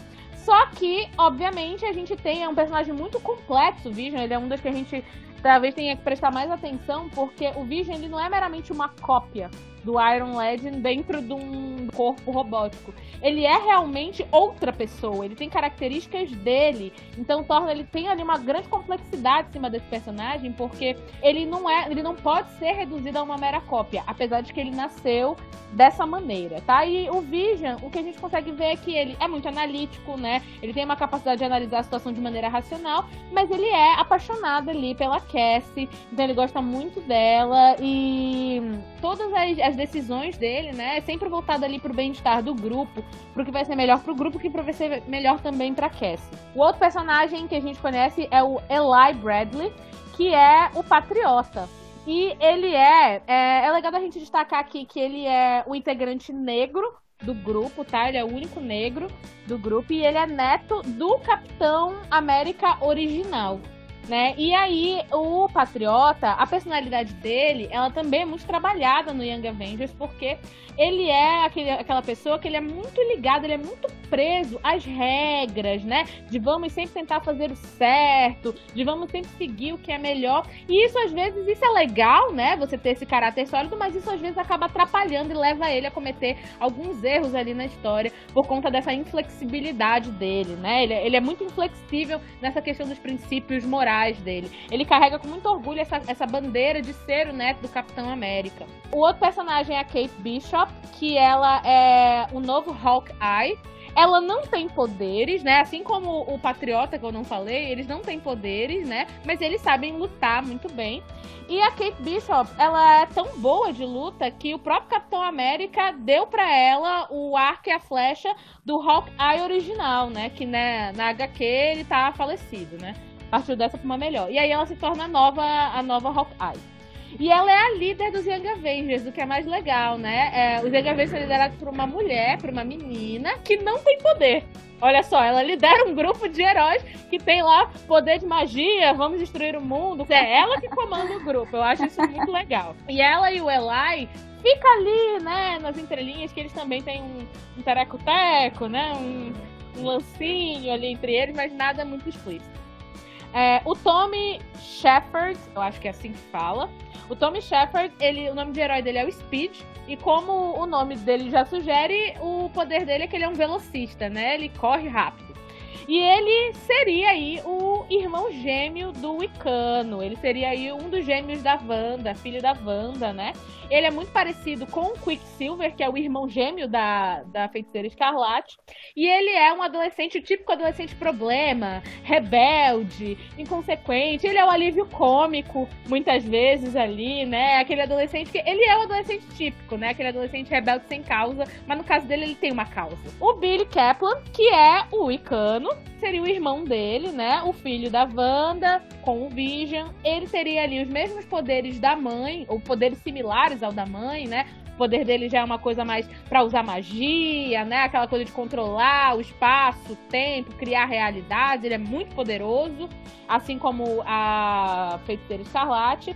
Ele é gay, ele foi criado por uma família tradicional, judia, inclusive. Só que a personalidade do Billy mostra que ele é uma pessoa muito sensível, ele é uma pessoa muito empática, ele leva muito em consideração a questão do bem-estar do grupo dele, ele se culpa muito quando as coisas dão errado, ele não quer ser um, um perigo, ele não quer ser um peso. Então, o que é mostrado realmente é, é, é uma dicotomia em cima do Billy, que é muito interessante. Ele é, por um lado, extremamente poderoso, o poder dele, ele tem, se ele estalar o dedo, ele pode matar todo mundo se ele quiser. E ao mesmo tempo, esse grande poder dele vem ali acompanhado de uma grande sensibilidade, de uma, uma, uma, insegurança muito grande da parte dele, né? Ele tem medo de machucar os outros, ele tem medo de se machucar, ele tem medo de ser um perigo e ao mesmo tempo é, ele não quer que as pessoas temam ele, ele quer ser aceito. Então, ele é um personagem extremamente complexo, é um personagem muito rico. O Ted Altman, que é o Hulkling, ele é da raça Kree, né? Ele é filho do Capitão Marvel com uma mulher Kree, que é uma raça parecido com o Incrível Hulk, parecido, tá, gente? Não é a mesma coisa. É um daqueles aliens verde, musculoso. Então ele é, ele é desse jeito. E ele é, o poder dele é justamente esse. Como ele é um extraterrestre, né? Ele voa, ele tem super força. E ele é namorado do Icano. O Ted, ele é assim, aquele namorado modelo, aquele namorado que não existe na vida real. Ele é um fofo todo tempo com o Icano, ele cuida do Icano, ele se preocupa com o Icano, tudo pro Icano, gente. Que triste. É, porque assim, o Ted, ele não mostra defeito. Por isso que eu disse que não é que não existam bons namorados na realidade. É que na, no HQ ele é perfeito. Então essa pessoa, né, essa pessoa não existe, tá? Então tem o boy lixo e tem o Ted. O Ted, assim, é, é o boy paraíso, é o boy maravilha. E ele é muito apaixonado. É dos sonhos. Dos Príncipe sonhos. encantado. e aí, a. Pois é, as meninas então deveriam, na verdade, é, se inspirar nele, não no Edward do Crepúsculo, né? Porque a gente vê uma exaltação é muito. Oh, mas é, ele é sei, gay. Mas ainda assim, meta de relacionamento. meta de relacionamento. Porque o pessoal quer relacionamento Bella Edward, né? Só que o Edward é abusivo. Desculpa, fãs de Crepúsculo. Eu também já fui uma Crepúsculo. Não, na verdade eu sou, eu gosto. Mas não é por isso que eu gosto. Eu não vou problematizar o negócio assim. Eu gosto da história. Só que o Edward tem um defeito. E ele, e ele é controlador demais, entendeu? Então a meta agora não é mais Edward é, Bella, Agora tá? a meta é você ser o Icano e Hulk no seu relacionamento. Verdade. Gostei. E quando a gente, a gente atinge a meta, a gente dobra a meta. Depois. Bom, aí a gente fecha aqui o grupo dos, dos Young Avengers, dos Jovens Vingadores, e a gente vai pros Avengers, pros Vingadores. E aí, eu não vou falar de todo mundo, gente, porque é muita gente. Mas são figurinhas aí que todo mundo já deve ter ouvido falar, por se viu um filme ou outro, ou se lê os HQs. Quais são os Avengers que aparecem? O Capitão América, a Miss Marvel, o Iron Man, o Wolverine, que sim, ele virou a casaca, e aí nessa HQ ele, ele é Avenger, ele não é mais X-Men. O Homem-Aranha, a Feiticeira Escarlate, o Quicksilver e o Homem-Formiga. Nem todos eles têm destaque, tá? Eu acho que quem tem mais fala mesmo ali é o Capitão América o Wolverine e a Feiticeira Escarlate, obviamente, mas o resto aparece ele meio que de pano de fundo, né? Do grupo dos X-Men também a gente tem um monte de gente aparecendo, muitos figurantes. Quem aparece aí é o Ciclope. é o Ciclope, a Rogue, que a gente conhece aqui no Brasil como Vampira, a Tempestade, a Emma Frost, o Magneto, que vai ter um papel importante nessa HQ, o Fera, o Gambit, tá? Existem, tem alguns outros que eu nem consegui identificar quem era, de tão lá atrás na, na HQ que eles estavam. Tipo, eles estavam lá no fundo da. Pois é, isso que eu ia falar. Tem, tem, alguns personagens que eu fiquei assim, gente, mas quem é esse aqui? Quando eu li, não, não consegui é, identificar. Não consegui também. Mas enfim, é um galerão, gente. É muita gente envolvida nesse rolê. E a gente tem aquelas pessoas que não são de grupo nenhum, mas que aparecem. O, que gente, o, o personagem mais importante desses aí é o Dr. Doom, né? Que é o grande vilão aí dessa HQ, dessa história, né? O Dr. Doom, a, o grande traço de, de, personalidade que a gente percebe nele é que ele é manipulador, né? Ele é muito bom estrategista, ele tem ali, não é nem leve, é um, um grande desvio de caráter, né? Ele é muito sedento por poder, ele é muito narcisista e na história, né, ele vai ter, o plot dele vai envolver ele roubar ali os poderes da feiticeira escarlate, o poder da criação e distorção da realidade. E ele vai meio que ali no meio do caminho perder um pouco a cabeça, não que ele tivesse a cabeça no lugar, mas ele fica mais louco ainda e tenta se ele se autoproclamar governador do mundo. Sim, é sério. O outro personagem que aparece, que também não é de grupo nenhum, é o Iron Lad, que eu já falei dele para vocês. O nome dele é Nathaniel. E ele é do futuro, ele não é contemporâneo do mesmo tempo dos Young Avengers, mas ele vive viajando aí pelo tempo, porque ele vai se tornar no futuro Kang the Conqueror, que no português seria Kang o Conquistador, né? Eu não conheço esse personagem, mas pelo que é colocado ali nas entrelinhas do HQ, não é uma pessoa que a galera vai curtir muito. Pelo visto, ele tá predestinado a se tornar um vilão. E meio que ele tá tentando evitar se tornar esse vilão, né? Uma, eu lembrei muito de Dark. Não sei se todo mundo já assistiu, né? Que o, o personagem do Dark tá tentando evitar se tornar o vilão que é ele. Né? Pois é, Dark. Aí gera uma, uma história de paradoxo temporal, aí mexe com a linha do é, tempo e tudo. É. O Nathaniel é é o foco dark da, da HQ, né? É o momento dark. E como eu disse antes, ele tem ali um lancinho com a filha do Homem-Formiga, com a Cat. E o a único figurante que eu consegui identificar lá, que aparece por dois segundos, é a Jessica Jones. Tá? E ela não tem importância na história, só tô citando que ela apareceu aqui, mas não, não tem grande relevância. São esses os nossos personagens. Vocês viram que é um rolê, é um duelo de titãs aqui, porque você tem três grupos, né? Os Young Avengers, os Avengers e os X-Men, né? E, e tem umas coisas que nunca passaram pela minha cabeça. Por exemplo, a minha cabeça quase explodiu quando eu descobri que a feiticeira escarlate é filha do Magneto. A gente vai falar melhor quando a gente for falar dos enredos. Que vai começar agora, por sinal, né? Vamos lá para os enredos. Que a gente sabe que esse HQ, Cruzada das Crianças, né? Ela é dividida aí em nove volumes, né? Nove volumes, bem curtinhos, não são extensos, são muito bons de ler. Você lê em um dia, fácil, fácil, eu adorei. E a gente vai começar a explorar aqui os plots de cada uma delas, né? E o que eu acho legal também nesses volumes é que parece teatro, assim, na minha cabeça, pelo menos foi assim. Cada vez que mudava o volume, vinha uma coisa diferente pro foco da história. Mas tá tudo interligado. Então, assim, a gente tinha várias, várias nuances de uma mesma situação várias discussões de diversos pontos de vista. Então, assim, eu achei muito legal essas histórias. Eu tava lendo, poxa, quando acabou, eu, ah, não, quero mais. não quero que acabe por aí, tá? Mas bora lá. Eu vou falar sobre o volume 1, que é a apresentação, né? Começa ali mostrando uma pequena apresentação de quem são os jovens Vingadores, que são sete fãs dos Vingadores originais, que acabaram se unindo porque os originais tinham se desfeito. Por um baita rolê que eu fui assistir uns vídeos para tentar entender o que, que tinha acontecido com os Vingadores, e o resultado é que eu não entendi quase nada tá? Esse foi o resultado. Não, eles tretaram, é o que importa. Eles brigaram, acabou a amizade. Aí eles tinham desaparecido. Aí o Iron Lad, ele foi lá, por não querer se, se tornar aquela, aquele personagem do futuro, ele monta o, o Young Avengers, ele que monta os Jovens Vingadores. E aí eles começam a lutar e tal, só que ele vive indo e voltando de cena, né? No começo ele começou como líder, mas aí como ele fica viajando no tempo, ele vai e volta, vai e volta, então ele não, não fica ali muito tanto tempo no rolê, mas foi ele que recrutou os Jovens Vingadores. E aí já começa a história mostrando pra gente uma briga. Já começa assim, tiro, porrada e bomba. Mostra lá a briga e eles, os Jovens Vingadores, estão lutando contra um grupo supremacista que se chama Filhos da Serpente. Esse grupo supremacista, ele é como o nome diz, né, na questão política e tal, eles são contra qualquer minoria, basicamente. Eles são contra gays, são contra mulheres, pessoas de etnias que, não, que não são brancos. São racistas, são racistas. É, são racistas, enfim. E aí eles estão lá lutando contra eles. E aí tem uma cena que eu achei muito engraçada, que eu acho legal da gente falar, que é a cena do Brooklyn falando com um deles. E aí, porque é, esse cara supremacista lá, que não tem nome, né? Mas é, ele tá conversando com o Hulk, conversando, eles estão meio que tretando, brigando e tal, no meio. Estão brigando e conversando. Isso acontece. Enfim. Proatividade. E aí. Exato.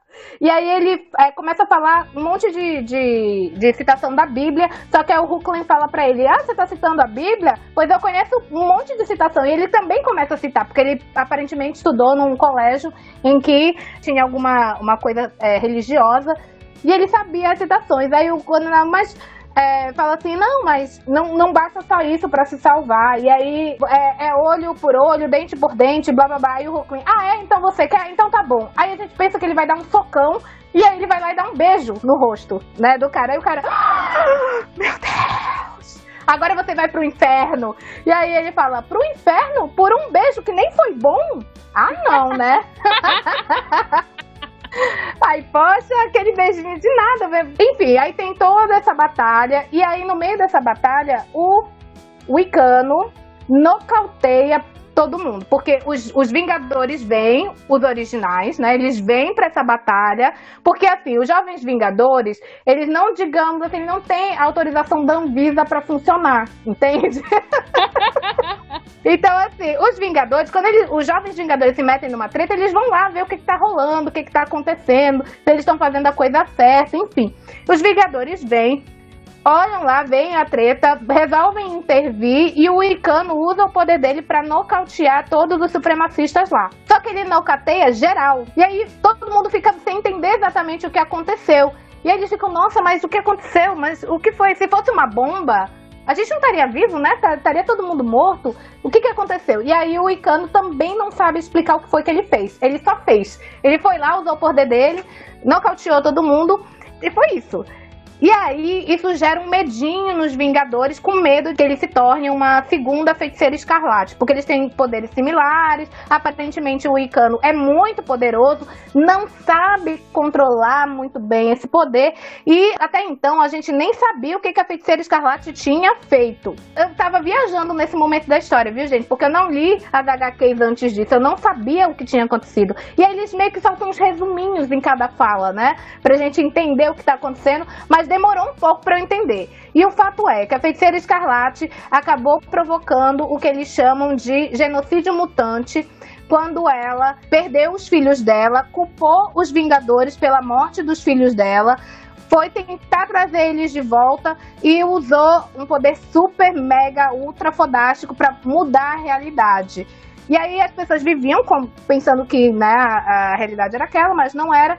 E aí rolou uma briga e na briga ela fez um feitiço que na verdade só foi uma frase. Ela disse sem mutantes, que ela não queria mais mutantes no mundo.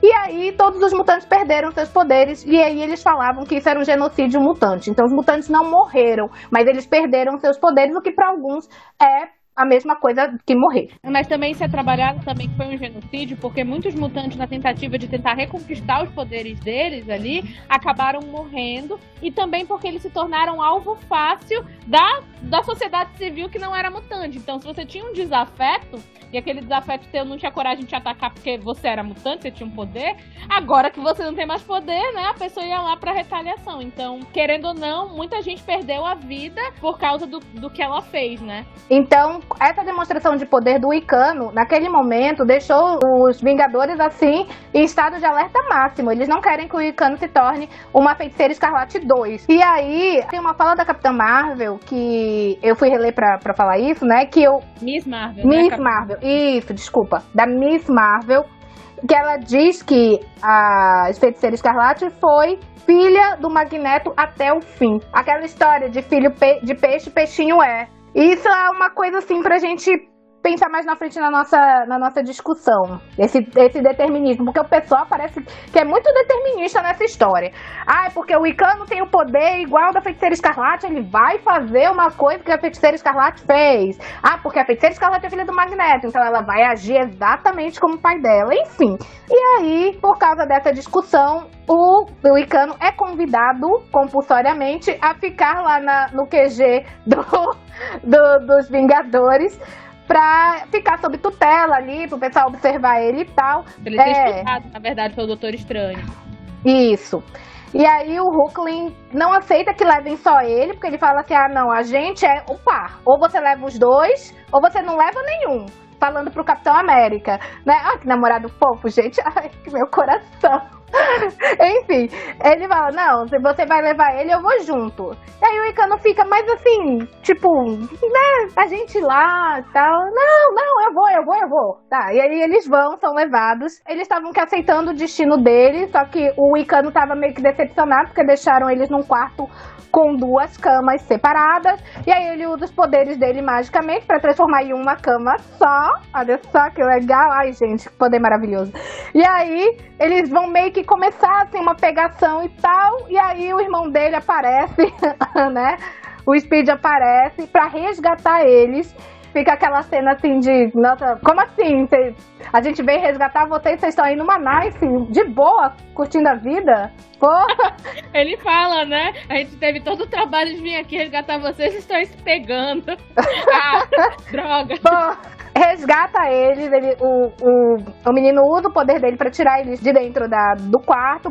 Tem uma mini reunião ali dos Jovens Vingadores sobre o que, que eles pretendem fazer, porque afinal de contas ele fugiu do QG dos Vingadores. Ele já tinha dado uma respostona na cara do Capitão América fugiu do QG, enfim, todo errado o Icano, entre aspas, né? Todo errado o Icano aí.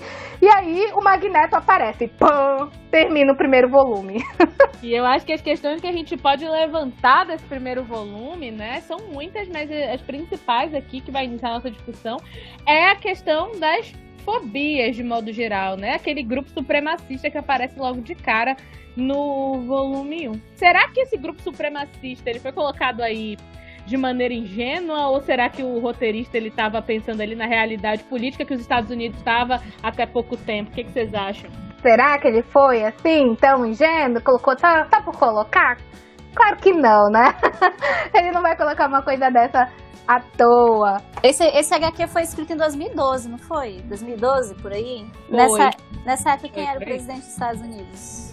Era o Barack Obama ainda, tá aqui, 2012. É, mas a questão dele, dele ter colocado isso é porque ainda existe esses grupos supremacistas nos Estados Unidos e nos últimos anos ele, eles ganharam muita força. Isso, Eles estão causando lá. E eu vi um, uma, um documentário, estava mostrando, na verdade, como as redes sociais que tiveram a sua ascensão do, da metade de 2010, né? Da, da, na segunda década dos anos 2000 para cá, elas acabaram fomentando e potencializando esses grupos extremistas. Então você teve uma ascensão quase simultânea no mundo todo de, de grupos extremistas na, nas Américas, de modo geral, mas no Reino Unido, na, na União Europeia. É, a Ásia não se fala muito disso, mas principalmente a gente vai ter essa ascensão dos grupos supremacistas na Europa e na América. E isso foi potencializado com o uso das redes sociais.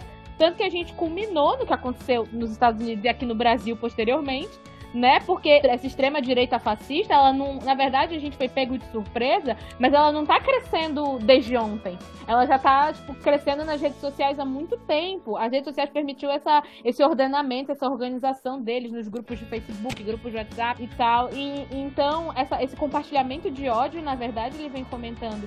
E eu acho que o timing desse HQ ter colocado esse grupo extremista é uma, um indicativo de que lá em 2012 a gente já estava vendo uma ascensão desse tipo de pensamento. O extremismo ele vem ganhando força faz um tempo, principalmente em aversão à ascensão das minorias. Não que as minorias estão ascendendo socialmente, mas a gente está tendo mais visibilidade, querendo ou não, né? A internet possibilitou que as minorias aparecessem mais, pessoas LGBTs de modo geral aparecendo no, tendo canal no YouTube, sendo influencers nas redes sociais. Então, para mim, eu acho que não só essa HQ é muito acertada no timing da época que ela foi lançada, mas como ela pode ser fácil, ela é atemporal, ela pode ser facilmente colocada pra gente discutir hoje, porque isso é o tipo de coisa que eu imagino que aconteceria aqui no Brasil, gente. Um grupo supremacista, a gente tem skinheads do Rio Grande do Sul, né? Então é uma coisa muito louca de pensar que, na verdade, isso na verdade tá virando uma tendência e que é tá tão louco o mundo, tem tanta gente pensando dessa maneira que isso até foi para dentro do, das formas de manifestação de arte para as pessoas falarem: olha, isso daqui acontece de verdade. Existem pessoas que, que pensam dessa maneira, sabe? E aí eu acho que essa questão que é colocada logo de cara no, no HQ é muito legal, porque é como se eles tivessem chegasse metendo o pé na porta mesmo, dando um tapa na nossa cara dizendo assim, olha, isso daqui é um problema social grave e que a gente precisaria de super-heróis para dar conta dele. E a gente não tem esses super-heróis aqui na nossa realidade. Então, como é que a gente vai fazer para dar conta de, de, resolver esse problema, que é um problema sério? Pessoas querendo matar outras pessoas em nome de uma ideologia de pureza cristã e de que você vai pro inferno se você não for exatamente como ela é, entendeu? O que, que vocês acham? Então, essas pessoas sempre existiram. E, e, por exemplo, agora, né, no momento que a gente tá aqui no Brasil, elas ganharam força por causa do, do, dos ícones aí da política, né? Digamos assim, que na verdade são os bostas, né? É porque a gente tem a impressão, eu particularmente, é, no meu nicho, assim, na minha bolha, eu não tenho contato com esse tipo de gente. As pessoas preconceituosas, assim, só no trabalho, assim, mas a gente não, eu não vejo de perto esses extremistas que, que realmente tem, tem muito. Só, e são pessoas, às vezes, que elas estavam escondidas na sociedade, mas quando vem um líder político com esse discurso, elas ganham força, elas saem da, da, das cavernas que elas vivem para poder compartilhar esse pensamento de boca delas, né? infelizmente sempre existiu. E agora tem essa. Ah, esqueci que ia falar a palavra. Mas enfim, elas aparecem, elas estão aparecendo aí. E a gente tem as pessoas, né, da comunidade LGBT, a, a comunidade do, do, dos negros, né? Não sei se pode falar assim, dos negros pretos, as pessoas. Enfim. Tem que. O pessoal fala que é mimimi, né? Mas tem que lutar e falar, porque essas pessoas, elas, elas também falam. Se a gente não, não se manifestar, elas vão achar que elas são as certas. Ainda mais com o líder político aí dando força para elas e, e, e, compartilhando e repetindo esse discurso preconceituoso. O que mais me chamou a atenção na HQ é que eles, esse grupo extremista aí, esse grupo, grupo supremacista, ele. O cara que tava conversando com o Hulkling, ele não fala pro Hulkling assim. Ai, seu ET. Ai, você é verde, entendeu? Não, ele chega e chama o Hulkling de sodomita que é um termo é, antigo pejorativo para se referir aos homossexuais, né? Porque as histórias de Sodoma e Gomorra. Então, tipo assim, o cara é um alien verde com uma asa de, sei lá, morcego na costa, parece uma asa de morcego, mas o problema dele, o que te incomoda é o fato dele ser gay. Dele então, ser tipo, assim, gay. Pra mim, isso foi muito sem noção, porque, tipo, não tô dizendo que se existissem aliens aqui na Terra, a gente tinha que tratar eles mal, mas, tipo, de todas as coisas diferentes que o Hulk tem, o que causa incômodo é o fato dele ser gay naquele cara. Então, pra mim, foi muito louco. E eu achei muito legal eu ter colocado esse diálogo. Eu não sei se foi a intenção do cara, mas é, é muito engraçado você ver que uma coisa que é comum que tem tanto na espécie do Hulkling, que é um ET, quanto na espécie do cara, que é extremista, a homossexualidade existe nas duas espécies, mas ele não consegue compreender aquilo como uma coisa normal. O cara é verde, tudo bem. O cara é, tem um monte de músculo e voa, tudo bem. Mas o problema é ele ser gay. Gay não pode. Mano, você é gay? E, tipo assim, uh, o Huckling, ele teve uma atitude extremamente cristã, mesmo não sendo nem terráqueo. ele teve uma atitude cristã. Porque eu não sei se eu daria um beijo num cara supremacista, assim, um beijo no Ele deu um beijo no rosto, né? Mas eu não sei nem se eu não queria encostar minha mão nele. Só se fosse pra dar porrada. Talvez fosse aí pra, pra encostar essa mão. Mas ele foi, tipo assim, ah vai pra pagar na mesma moeda, então você vai ver. Ele foi lá e dá um beijo. Gente, isso é uma atitude total de Jesus. Então. E ele sabe? quebrou o cara, porque o cara tava falando assim, tipo, isso me bate para as pessoas verem um monstro que você é, para as pessoas verem como você não presta. E aí o fato dele não bater no cara, dele mostrar que ele era melhor do que aquilo, quebrou praticamente o cara. O cara ficou sem argumento. Tanto que ele depois começou a ameaçar dizendo que tinha uma bomba nele e queria explodir todo mundo. E eu acho que talvez seja por aí, né? que a gente tem que aprender, talvez, eu sei que é difícil, mas a, a mediar mais com as pessoas, né? do que a gente brigar, do que a gente viu com essa retórica de você me ofendeu, então eu vou te ofender também, que é uma coisa que a gente tem muito na internet. Eu sei que é difícil a gente conversar, às vezes, com as pessoas que pensam diferente da gente, mas talvez isso me chamou a atenção, porque o Rufflin, ele tinha tudo para acabar com aquele cara, literalmente. Se ele desse um peteleco no cara, o cara explodia. Mas ele não usou a força dele. E eu fiquei me questionando. Eu, numa situação de um cara me ofendendo e eu fosse muito poderosa, eu não sei se teria esse coração benevolente aí de dar outra face e de não meter um, tapa na cara do, do homem, sabe? É muito difícil, é muito difícil. Eu já ia dizer para ti que eu concordo, porém depende a gente tenta, a gente tenta muito pensar e se autoavaliar e falar, não, eu não vou me estressar, eu não vou, eu não vou para cima, eu, eu vou tentar ficar séria. Só que às vezes os absurdos são tão grandes, são tão assim, terríveis, terríveis mesmo, causa dor física na gente, por mais que não estejam batendo na gente. Então, é, eu, eu, nossa, eu não, não sei. Ah, Deus sabe o que faz. Eu não sou alien, não tenho superpoder, entendeu? Porque eu acho que eu seria muito perigosa se eu tivesse esses poderes aí. É, porque quando a gente eu tento dialogar. Tipo de gente, quando a gente encontra esse tipo de gente que fala essas coisas absurdas, a vontade que dá é de xingar, de bater, né?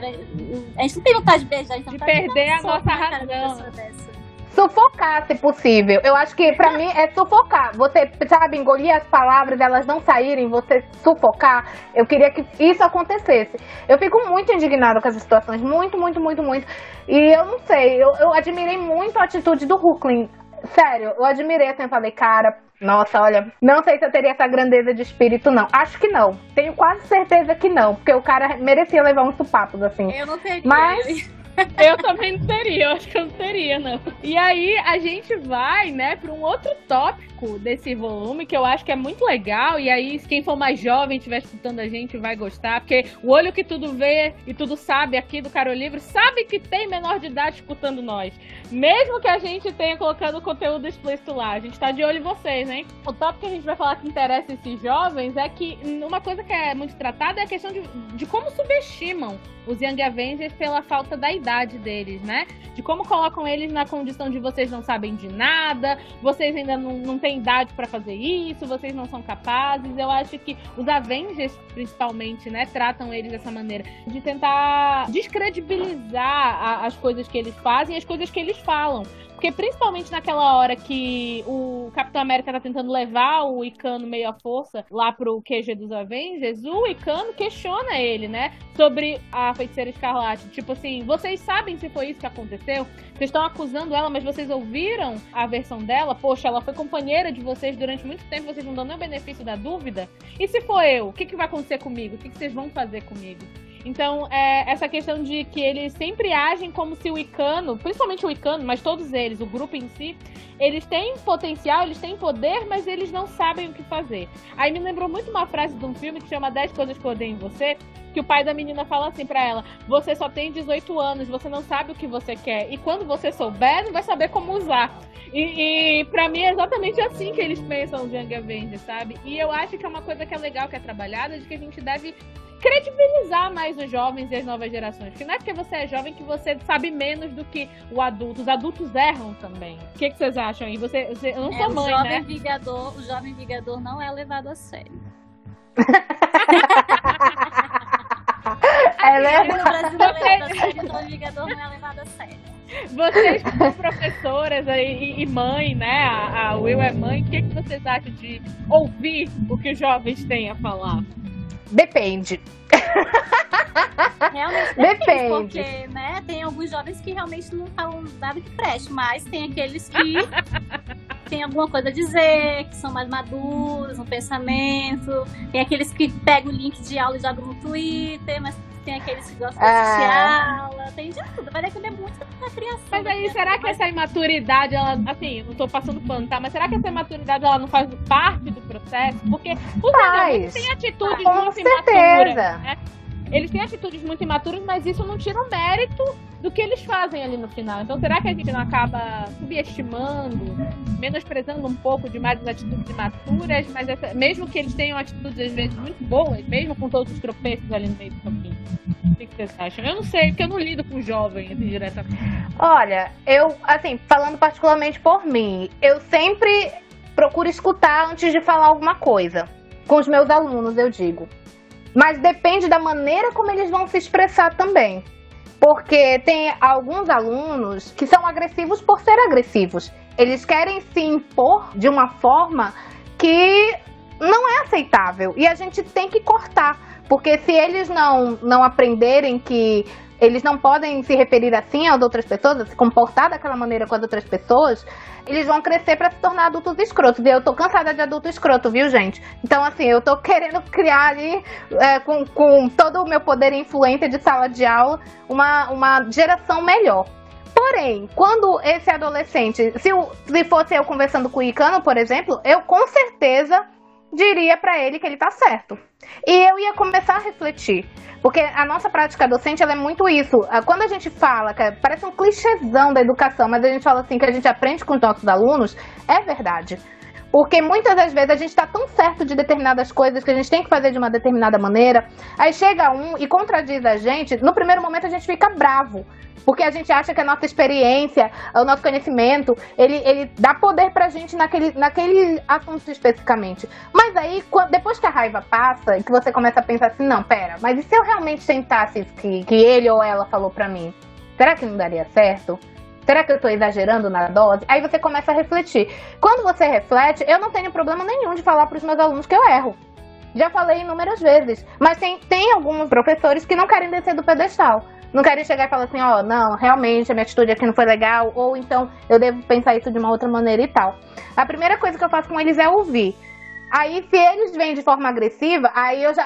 Talvez os meus ouvidos estejam com cera nessa hora. Eu não vou querer escutar, entendeu? Mas se eles vierem falando uma coisa que por mais que eu não goste na hora, eu acho que seja uma crítica ou uma coisa ruim, eu vou refletir sobre aquilo e repensar. E se eu considerar que eu realmente errei, eu vou pedir, não pedir desculpa, né? Porque a gente não chega assim, ai, desculpa, porque eles vão se achar, né? Mas a gente fala assim, ó, ouvi o que você disse realmente, vamos tentar por aqui e tal.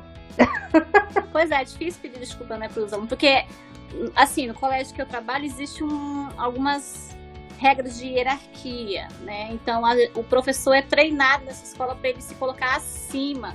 E assim, mas eu também não tenho problema de, de pedir, assim, de reconhecer meus erros. Eu até falo, eu sempre quando eu inicio o ano falo, gente, eu vou ensinar, mas eu não sou doutora do conhecimento, eu vou ensinar o meu, passar meu conhecimento para você, mas eu não sei tudo. Pode ser que eu erre alguma coisa, vocês podem falar, se tiver, se eu achar que você tem razão, não tenho o menor problema em concordar com você. E a questão do, dos erros, né, da imaturidade que você falou, de ah, a gente está subestimando o erro, será que isso aí faz parte do processo de, de amadurecimento? Realmente, porque a gente já foi jovem, né? Eu já fui jovem, já fiz um monte de besteira, e quando eu olho para trás assim, eu vejo, meu Deus, por que, que eu fiz aquilo? E aí, aquilo que eu fiz de Quem errado. Nunca?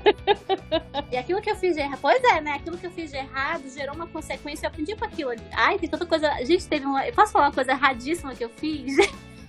eu lembro quando eu era adolescente, na época do, do Orkut, né? Eu tinha 17 anos. E aí tinha uma menina na minha sala que ela era muito chata. Assim, ela era líder, ela representante de sala. E aí todo mundo detestava a menina. Aí eu criei no Orkut uma comunidade. Nós odiamos fulana. Aí eu fico assim, meu Deus, por que, que eu fiz uma coisa dessa com a coitada? Aí ela descobriu. Aí o diretor da escola descobriu e foi. Aí um monte de gente da, da sala eu fui convidando pra participar. Só que era anonimamente, né? Eu fui anônima, que eu não sou desse. Aí o diretor descobriu, ela descobriu, deu uma confusão. Ele foi em sala de aula e foi perguntar quem que tava participando, não sei o que, dessa comunidade. Assim, mas eu fico pensando, meu Deus, por que eu fiz isso com a coitada? Assim, eu me arrependo, né? É uma, uma, uma coisa muito imatura Mas eu, eu hoje em dia jamais faria isso. Mas foi uma coisa que eu aprendi que a gente tem que ter empatia pelo outro.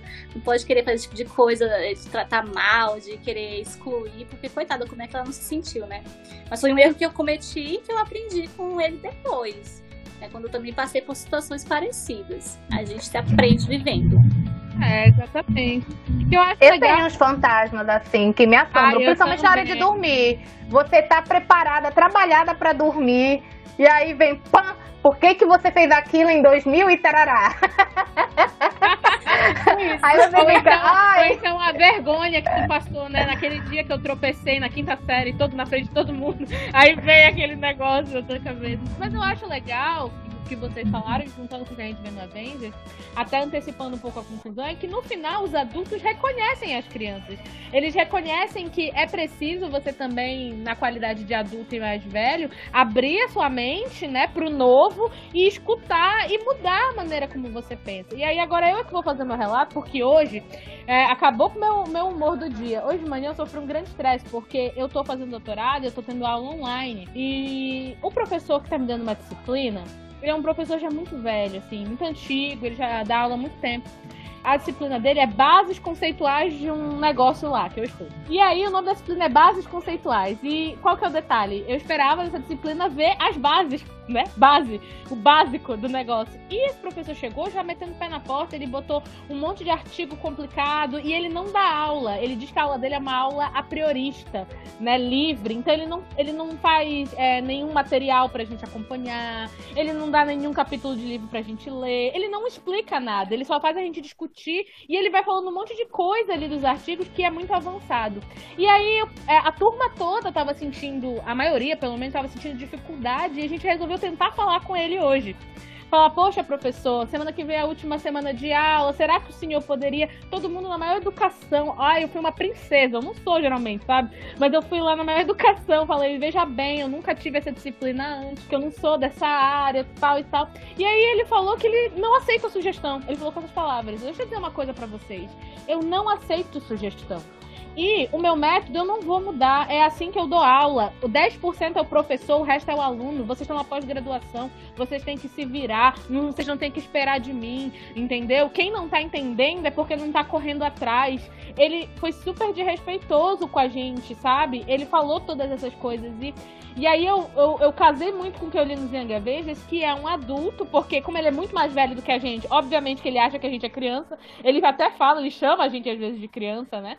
Então ele vê a gente numa do ponto de vista hierárquico ali abaixo dele, porque ele já tem muito mais experiência do que a gente, e ele simplesmente não quer escutar o que a gente tem para falar. Ele não quer escutar, ele, ele. Sabe quando a pessoa fala assim, tá, fala aí pra mim, mas você já vê que ela não está afim de escutar, que ela já tá com os ouvidos dela bloqueados, ela só vai deixar você falar para ela rebater e dizer não vou aceitar. Ele é esse tipo de pessoa. Percebi nele que ele ficou bravo por a gente ter chegado com ele e admitido que não estava entendendo. Ele não aceitou essa crítica, entendeu? Então eu acho que bate muito nisso. Eu acho que às vezes a gente, na qualidade de adulto, e aí eu já me coloco também, porque sou professora também, apesar de eu não estar trabalhando agora na área, mas eu lido às vezes, é, das vezes que eu dou aula com os jovens, e eu tenho uma sobrinha, que eu acho que às vezes a gente não dá devido atenção para os mais jovens, porque a gente pensa assim, ah, eu vou ficar escutando, não tá falando besteira, não sabe, ah, vai crescer, vai, vai, vai passar. E isso deixa marcas, né, nas pessoas. As pessoas se sentem ali menosprezadas, humilhadas naquele momento. Hoje, a situação que eu passei na aula me deixou muito mal, porque ele meio que tava falando diretamente para mim, entre aspas, porque da turma que eu tô, eu sou a única que não tem formação na área. Então ele tava falando, ah, quem não tá entendendo as bases é porque não tá se esforçando. Então, eu me senti ali muito mal, sabe, com isso. Então, eu fico pensando que quando eu ficar mais velha, eu espero não ser essa velha ranzinza que tem medo do novo. E isso eu percebo também nas pessoas mais velhas do que eu. Que elas tendem a não aceitar as causas LGBTs, por exemplo. Elas dizem, ah, mas eu não sou desse tempo, isso é coisa de agora, da modernidade, no meu tempo não era assim. Tudo bem, mas é, você tá aqui agora, né? Nesse momento da história. aquele momento que as pessoas pensavam assim, passou. Então, em algum ponto, você vai ter que começar a tentar entender o que está acontecendo. Se você não quiser ser um apoiador da causa, mas que você pelo menos tente mudar e ver que não adianta você ficar preso àquele, àquele modo de pensar jurássico da Idade Média quando você era jovem. Porque aquele tempo, aquele modo de pensar passou, hoje em dia não é mais aceitável e você não pode esperar que o mundo ele pare junto com você para te agradar. Você vai ter que começar a caminhar junto com o mundo. Então eu acho que essa questão dos Young Avengers me deixou assim muito na dúvida, porque eu, eu ocupo os dois espaços. Às vezes eu sinto que eu sou o jovem que não está sendo escutado pelas pessoas que são mais velhas do que eu, e ao mesmo tempo, às vezes, eu sinto que quando eu sou a mais velha na história, eu não estou escutando quem é mais jovem do que eu. E aí eu fiquei ali com peso na, na consciência, sabe? Olha, mas aí é que tá. É porque assim, a gente tem que entender que as pessoas erram independentemente da idade. Então, é muito ruim a gente pensar que a gente tem que se agarrar às coisas e achar que tá certo sempre. É difícil, é um exercício e a gente na vida de adulto vai errar bastante e o negócio é você lidar com isso de uma maneira uh, basicamente saudável. Tentar lidar com isso de uma maneira saudável. Uh, a gente não está livre de crítica.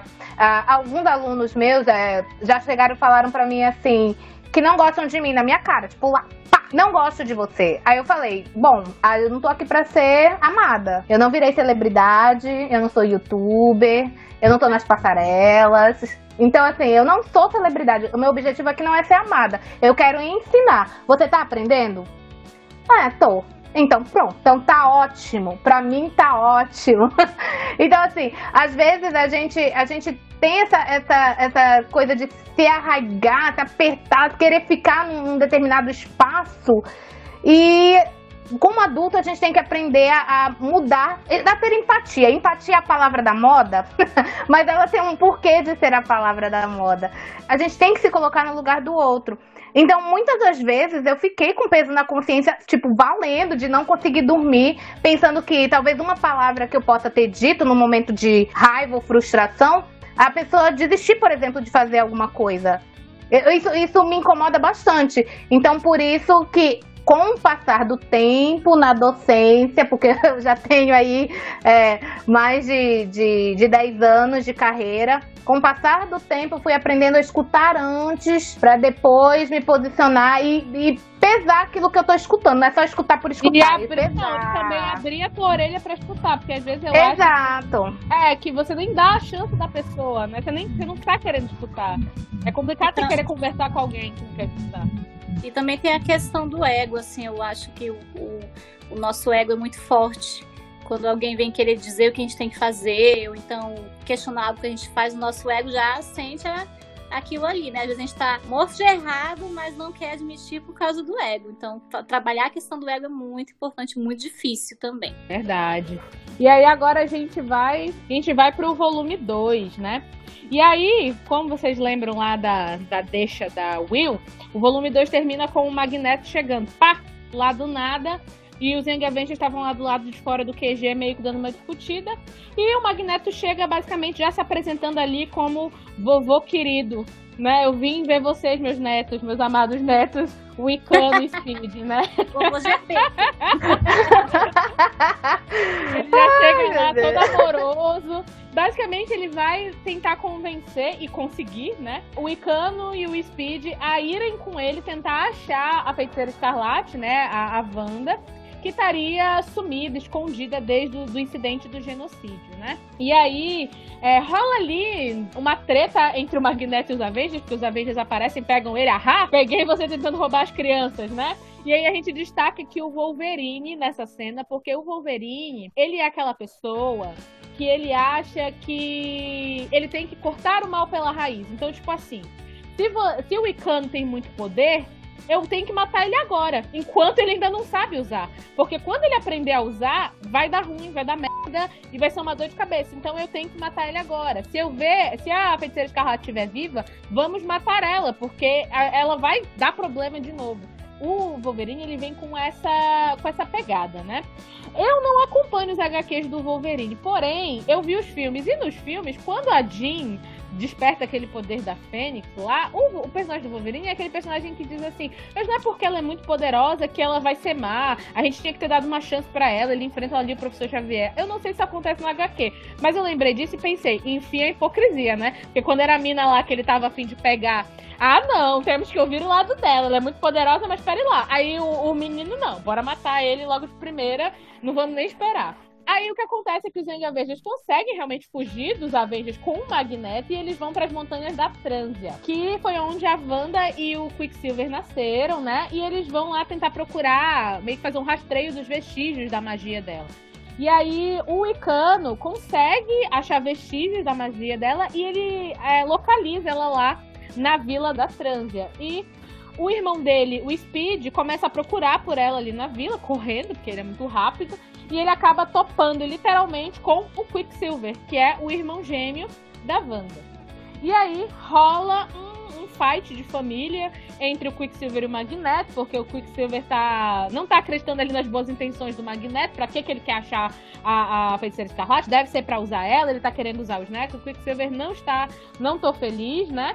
Rola também uma crise dentro dos Young Avengers, porque o Pátria, ele é contra essa associação que os Young Avengers fizeram com o Magneto, porque ele considera o Magneto um grande vilão, né, o tudo de ruim, e se associar a ele significava que os Young Avengers estavam se tornando criminosos também, né? Como eu disse lá no início, o Pátria ele é muito quadradão, né? Ele é muito preso a essa coisa de a gente tem que seguir a risca o protocolo, não podemos fugir. Então acaba gerando ali um conflito dentro do grupo. Em vários momentos ele põe em xeque a, a liderança da Hawkeye porque ele considera ela como uma líder. Assim, ele não fala isso, mas ele dá a entender que ele acha ela uma líder fraca, uma líder mole, porque ela não foi, ela não se posicionou dizendo, não, os Young Avengers não vão se misturar com o Magneto. Não, ela deixa rolar, até porque ela concorda que é necessário achar a feiticeira escarlate. E aí fica aí esse, esse conflito dentro do grupo.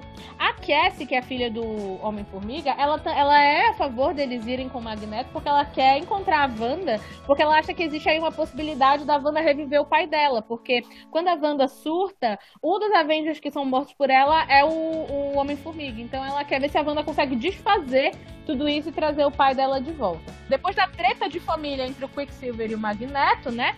Eles acabam achando, no meio da treta ali, eles estão arremessando coisa no outro, eles acabam achando a Wanda na aldeia lá da Trânsia. Só que eles veem que a Wanda não é a Wanda de verdade. Na verdade, é um Doombot, que é como se fosse um robô do Dr. Doom, que tinha a aparência da Wanda. E aí o volume se conclui com eles chegando na resposta de que a Wanda estava sob a tutela do Dr. Dr. Doom, ou seja, ela seria aí prisioneira, eles pensaram a princípio, do Dr. Doom. E aí fecha o volume 2. O que a gente percebe nesse volume, principalmente, que eu acho que vale a pena a gente falar, é a questão da, do poder, que eu acho que é muito trabalhado aí, porque o Icano, o Magneto quer ele perto dele por ele poder achar a, a Wanda, né, e tudo. Só que o tio dele, o Quicksilver, né? É contra que ele acha, justamente porque ele acha melhor deixar a Wanda no canto dela, porque eles vão trazer problema de novo pra ela. E aí eu acho que é trazida ali nas entrelinhas essa questão de que você ter muito poder torna você perigoso, uma pessoa instável, será que você nunca vai ser capaz de dominar tanto poder? Eles sempre colocam os dois nessa condição de bomba relógio ali, tanto o Icano quanto a Wanda. O que, que vocês acham? Pois é, essa questão levaria para um, um, segundo viés aí, que é o seguinte: o benefício da dúvida. De novo, a gente vai falar sobre essa questão do benefício da dúvida. Porque o tempo todo a lealdade do, do Magneto é questionada. Não que ele não tenha uma história pregressa, porque a gente sabe que ele tem. Ele é vilão, por muito tempo foi vilão. Nessa HQ, ele é um vilão redimido. Mas assim, se tem a ideia de que um vilão sempre será um vilão. Então, um momento ou outro aí ele vai talvez agir em interesse próprio. E o, o Icano, ele pensa sempre em dar o benefício da dúvida para as outras pessoas, justamente por causa dele mesmo, eu acredito. Ele pensa assim, cara, eu sou um cara muito poderoso, eu assusto as pessoas com meu poder. Todo mundo fica alarmado, assim, sabe, arrepiado da cabeça aos pés quando eu uso meus poderes, porque eu sou muito forte. Só que eu sou um, um, uma pessoa muito forte, só que eu quero usar meu poder pro bem. Eu tô deixando isso claro o tempo todo, mas as pessoas têm medo de mim. Mas eu quero que as pessoas me deem pelo menos o benefício da dúvida a, enfim, a hipocrisia, né? Porque, olha, uma vez a gente teve uma discussão épica, eu e a Will, sobre Star Wars.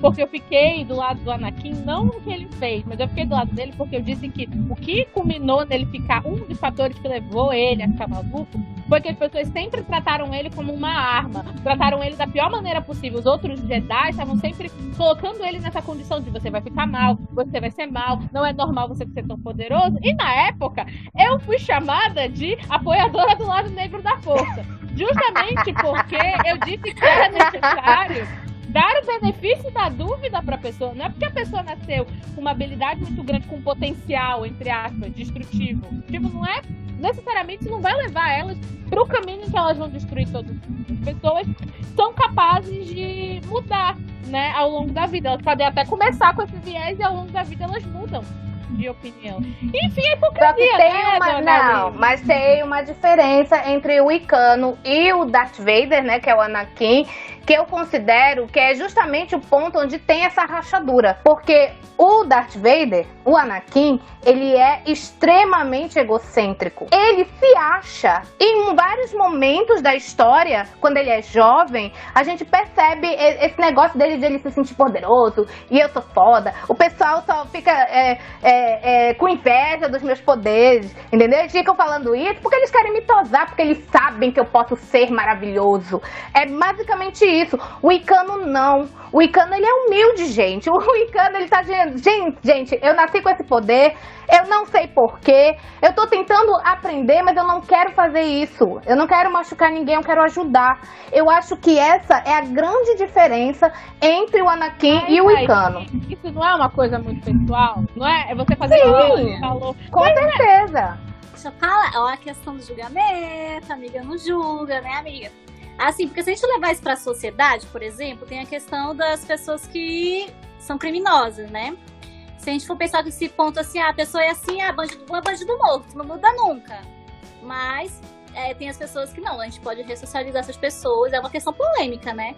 Porque, na verdade, o ser humano não, não, não existe uma, uma regra, ah, todo mundo é assim vai ter o direito de, de, ter uma segunda chance, porque tem pessoas realmente que não têm salvação, é uma questão polêmica vai depender muito. Assim, é uma coisa muito difícil de discutir isso daí. De se a pessoa merece uma segunda chance ou não. Se a gente, a gente vai querer dar segunda chance pra pessoa que a gente gosta. Né? Mas a pessoa que a gente não gosta, a gente vai querer Exato, mas era aí, nesse ponto que eu tava tocando com ela. Como ela gosta mais da personalidade do Icano, pra ele, segunda, terceira, quarta, quinta, décima chance, se for preciso. Agora, como ela não gosta da personalidade do Anakin, ela não acha que ele merecia uma segunda chance. Só que a grande questão é, a gente não pode só achar que as pessoas que agradam a gente têm que ter acesso a, a, a o benefício da dúvida. Isso tem que ser um benefício de todos se a gente quer ser justo. Inclusive, eu gostava muito do Anakin. Porque assim, quando ele era criancinha, quando ele era criancinha, né? Aquele ator, ele, o menininho que faz ele Anakin, eu, eu acho que ele, ele dá uma sensibilidade maior pro personagem. E aí, no segundo filme, eu achei o máximo ele se envolvendo lá com a Padme, né? Só que naquela altura do, do, do campeonato, eu percebia essa questão do egocentrismo dele eu não sou capaz de julgar. É por isso que lá na discussão do Death Note, é, eu falo, é melhor eu não ter esse tipo de poder. Eu não quero me colocar à prova. Eu não quero ter esse tipo de. que ter que tomar esse tipo de decisão. Porque a gente não tem um raio-x para ver, digamos assim, é, se aquela pessoa merece, não merece, se ela pode, se ela não pode. E muitas das vezes o meu julgamento foi equivocado. Eu dei segunda chance para as pessoas que não mereciam e talvez tenha sido ruim demais com uma pessoa que não merecia. Justamente porque eu fui machucada por outros que abusaram da minha boa fé, Aí eu fui julgar todo mundo como se fosse aquelas pessoas. Mas nem todo mundo merecia isso. Pois é, e isso é tratado, já adiantando um pouco aqui, com a questão dos X-Men. Porque quando os X-Men aparecem, eles já chegam querendo botar a, a Wanda na fogueira, entendeu? E eu acho muito legal que o, o Icano, né, a gente vai comentar mais pra frente, ele faz um discurso dizendo assim, ué, mas a Wanda fez um negócio errado, e tu, Ciclope? E o Magneto, que hoje é um X-Men, e, e ele começa a citar um monte de mutantes que também já tinham feito coisa errada. Então, a gente, eu acho que é importante a gente dar o benefício da dúvida para todos, porque a gente não sabe quando a gente vai precisar. Será que amanhã a gente vai gostar de ser julgado pelos nossos erros? Será que a gente vai gostar que as pessoas tentem entender que, que a gente errou, mas que a gente pode mudar e ser melhor e que não vai mais acontecer? Então eu acho que é, é... E o Bolsonaro? Mas aí é o que eu tô falando. Não foi. Eu acho que uma coisa. Não, é sério. Mas eu acho assim que uma coisa seria eu julgar o Bolsonaro com um dia de governo. Eu não fiz isso. Eu esperei.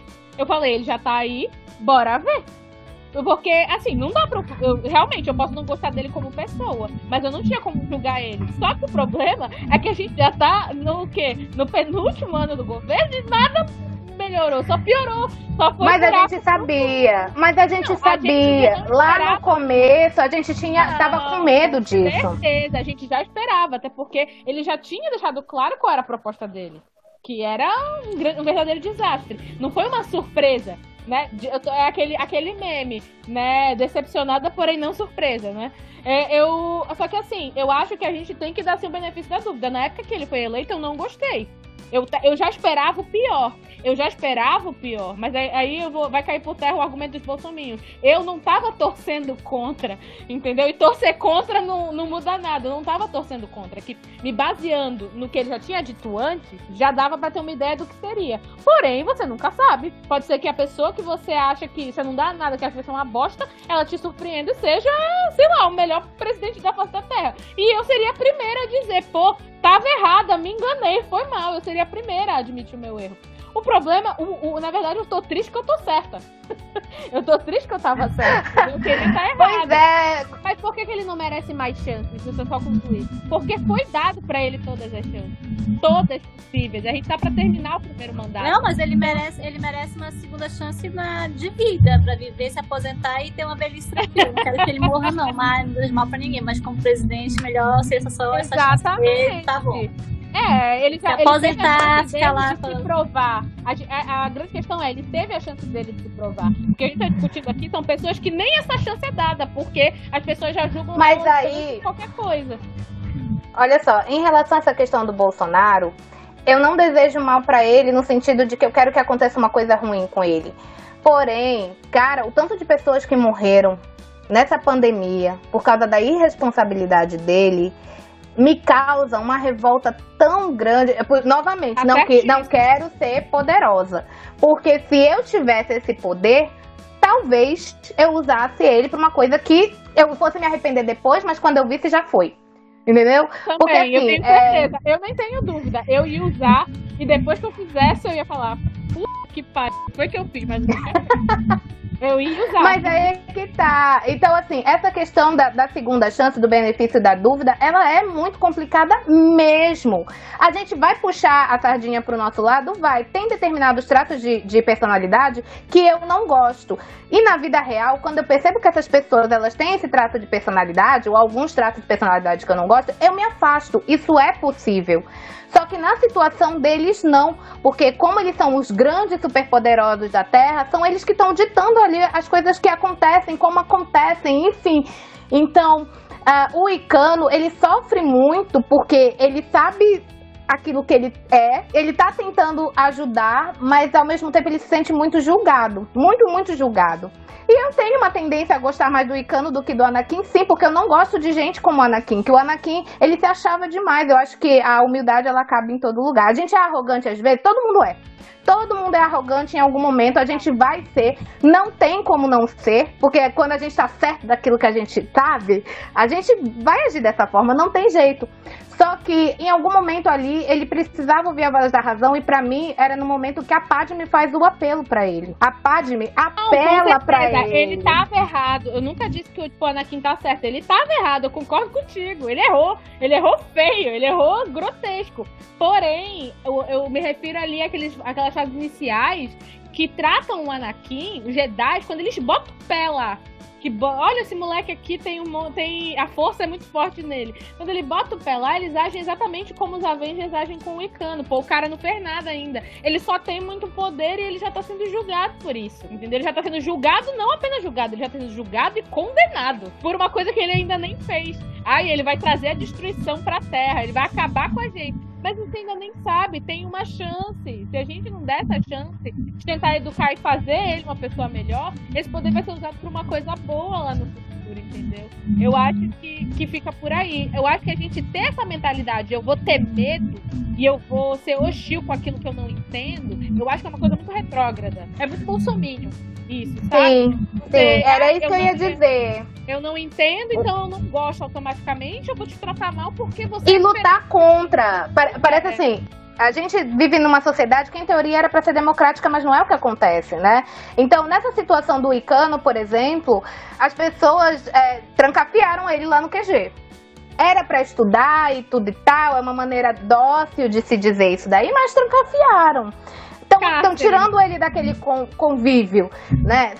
E, e é basicamente o que a gente faz ah, na nossa sociedade. A gente condena e quer separar, mas essa separação nem acontece da maneira como deveria acontecer, porque o princípio da, da prisão não é punir, é reabilitar.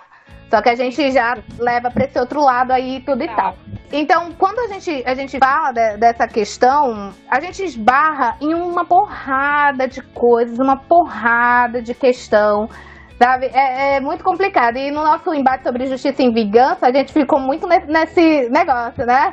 De, de até Sabe é onde. o mais engraçado? É que as pessoas tratam as outras mal desde o início, desde o início. A pessoa é tratada mal, é tratada mal, é tratada mal. E no dia que ela faz, ela revida, que é uma coisa errada, a pessoa fala, tá vendo? Eu já sabia. Olha aí, eu sabia que era ruim desde o início. Olha o que ele tá fazendo agora. Mas não tem noção isso. É como se a gente estivesse alimentando o monstro. E quando o monstro volta pra comer a nossa cabeça, a gente, tem- a gente tá achando ruim, entendeu? E eu não, eu não acho que, que isso tenha lógica. Óbvio que em algum momento da tua vida você vai ficar com tanta raiva de ser maltratado que você vai revidar da pior maneira possível. E isso não quer dizer que você era uma pessoa má, quer dizer que te trataram muito mal. E aí eu acho que a gente pode levar pra aquela coisa de o pessoal dizer assim: ah, quem mora na favela só é bandido porque quer, porque escolheu. Porque eu não teria escolhido essa vida pra mim. Pô, tu nasceu numa favela, desde sempre a polícia tá te parando na rua, correndo atrás de ti, gente com arma na, na tua frente, te ameaçando, gente, ei, tu roubou? Então, ei, por que, que tu tá correndo? Tu tá fugindo de alguém? A vida toda tu a- sendo perseguido pela polícia. Aí no momento que você fala, chega, eu não vou mais aceitar isso, e tu grita com um policial ou você agride o policial, tá vendo? Aí depois querem dizer que são vítimas da sociedade, olha aí. Agressivo com o policial, por que, que não respeitou o policial? Se você bater num animal sem parar, uma hora ele te morde. Isso daí é fato. Ninguém vai querer apanhar pra sempre. Você vai revidar. E o fato de você revidar não é uma prova cabal de que você era o que as pessoas diziam que você era. É só você tentando se defender de maus tratos. E aí eu acho que é, que é essa grande coisa. Aí quer dizer, a pessoa é massacrada, massacrada, massacrada. E aí, quando ela revida da maneira errada, aquele erro se torna a prova cabal de que tudo que as pessoas diziam dela estava certo. E não é por aí.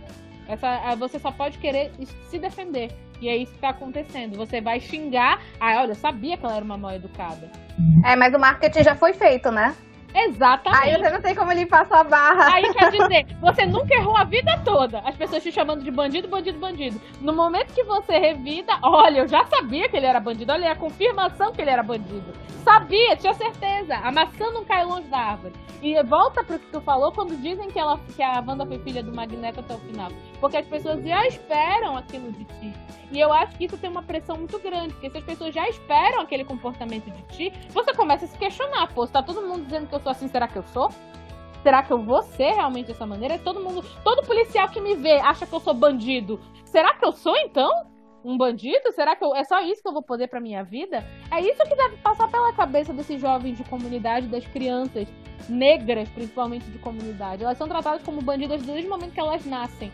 Então, quando elas resolvem, de fato, entrar naquela vida, não é uma escolha, elas foram empurradas, porque é só disso que é só dessa maneira que elas foram tratadas a vida toda. Elas foram taxadas disso antes mesmo delas serem. Você não pode culpar a pessoa por seguir aquele caminho que, que todo um sistema empurrou ela, entendeu? Eu acho que é muito complicado é, você fazer esse julgamento e depois você dizer que a pessoa não merece nenhuma chance, que ela escolheu fazer o errado. Não- Nada a ver, sabe? Eu não acho que ninguém erre querendo errar. Eu acho que todo mundo erra tentando acertar, de alguma maneira. Eu acho que quando você tem chance de fazer coisa melhor e você escolhe fazer o pior, é uma história. Mas quando você nunca teve chance nenhuma, como é que eu vou julgar uma situação? É uma conversa filosófica. Dá pano pra manga isso daí, né?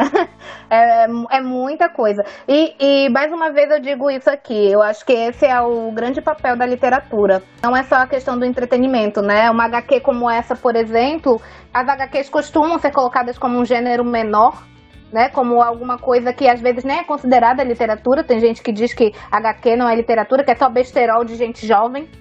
a gente escuta muito isso. Mas olha o tanto de coisa que a gente pode é, sugar de uma obra como essa. Né? Então, assim, a gente precisa investir e, e ler sempre, e ter empatia, e, e, e tentar se colocar no lugar de outras pessoas é uma coisa muito difícil. Muita gente não quer sair do seu lugar de privilégio.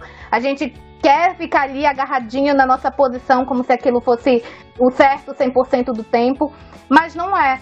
Né? Então a gente. Nossa, cara, é, é muito, muito mind blowing isso daí. Bora pro volume 3, então. Então, no volume 3, eu li em português, tá? Então tem um monte de personagens aí que vocês falaram, eu vou falar o nome deles em português, que é o que tá Bem. no HQ que eu li. Os Jovens Avengers, né? Junto com o Magneto vão pra Trânsia. E eles encontram Mercúrio, né? E aí, como vocês falaram, é, eles encontram. O Mercúrio tem uma treta com o pai dele.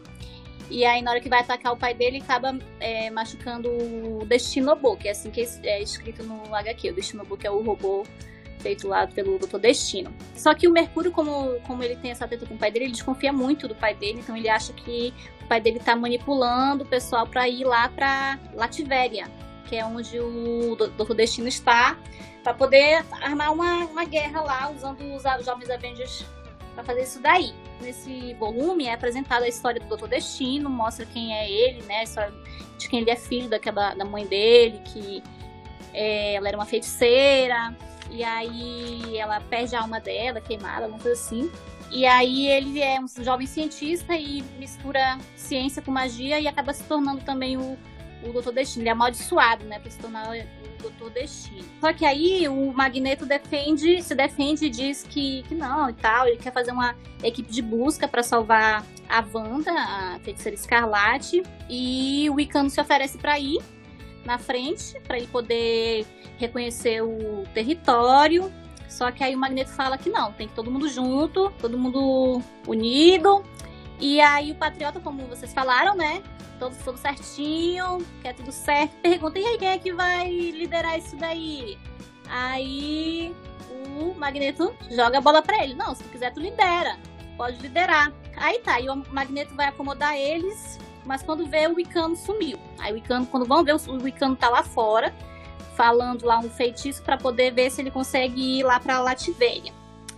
E aí quem conta primeiro ele lá fora é o Mercúrio, o possível é o Mercúrio.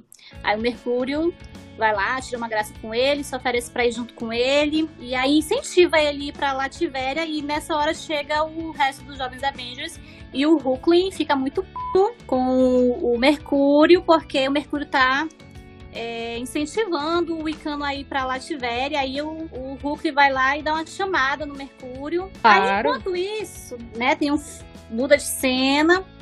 E aí os Avengers, né, estão lá com o Simon, que é o Magnum, se não me engano, o nome do personagem dele, tentando convencer ele a ajudar a encontrar a feiticeira Escarlate, porque em uma outra história ela trouxe ele da, da morte, né, reviveu ele. Então ele é um vestígio da magia dela. Só que aí o Logan, o Wolverine, diz que se encontrar ela vai matar e o Simon não, não, gostou muito, porque ele tem, acho que ele deve ter gratidão por ela, não sei. E a impressão tem... que dá é que ele tem um amorzinho ali por é, ela. É, pois apaixonadinho. é. Exatamente, é verdade. E aí o, Logan tira uma graça com ele e se desentendem. Aí o Simon vai lá, acho que dá uma porrada nele, né? Dá um soco, eles brigam. E o Simon se nega a ajudar, diz que não vai ajudar de jeito nenhum, mas porque ele vai encontrar a feiticeira escalate porque ele deve isso a ela. Aí volta lá pro núcleo, onde tá o Hulkling dormindo, já estão acomodados. E aí o Icano deixa uma carta pro Hulkling, dizendo que vai pela Tivéria. E coloca todos os motivos dele, pede desculpa, tudo mais. E aí ele vai, né? Vai pela Tivéria quando chega lá de ter feito. Ele é capturado pelos Destinobos. E aí, só que ele é esperto, não é tão burro, não. Ele é muito inteligente, na verdade. E aí ele se disfarça de feiticeiro escarlate. Aí ele fala, ah, eu quero ir pro meu quarto.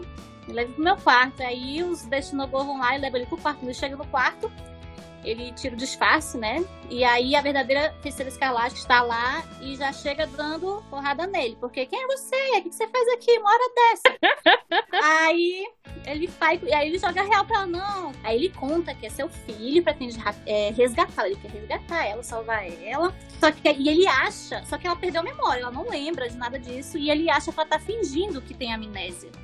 Ele pensa que ela tá fingindo que tem amnésia. Aí ela diz que não, ela tá, tá salvo e que ela vai se casar. E adivinha com quem que ela vai se casar no dia seguinte? Com nada mais, nada menos que o Doutor Destino. E aí. Papai! Avenida Brasil, esse... né? Avenida... É. Pega aquela cena assim, da pá. Aparece o Destino comigo. Tá. Que nariz Exatamente. Bem dramático. Ei, Sil. É, você. Você mesmo que tá ouvindo a gente. Eu sou a Carol Will e estou passando só pra avisar que ainda não acabou. Se liga aí. Eu acho que fica difícil punir ela, porque ela não é mais capaz de fazer aquilo que ela, que ela fez. Ela já tá limitada. Ela não tem memória e ela não tem poder. E ela diz assim: um ditador benevolente ainda é um ditador. Essa frase, para mim, é uma frase muito marcante, muito importante. E aí acontece a cena épica maravilhosa, o beijo romântico dos dois, que aí depois é interrompido por uma moça lá que eu não sei quem é, gente. Não sei o que ela foi fazer lá, que eu queria é a ver a transformação daquele beijo. Viu só? Então fica ligado para não perder a parte 2 desse episódio. Vem ler Mundo da Fundos com a gente. Gay. Gay. Gay. Muito gay.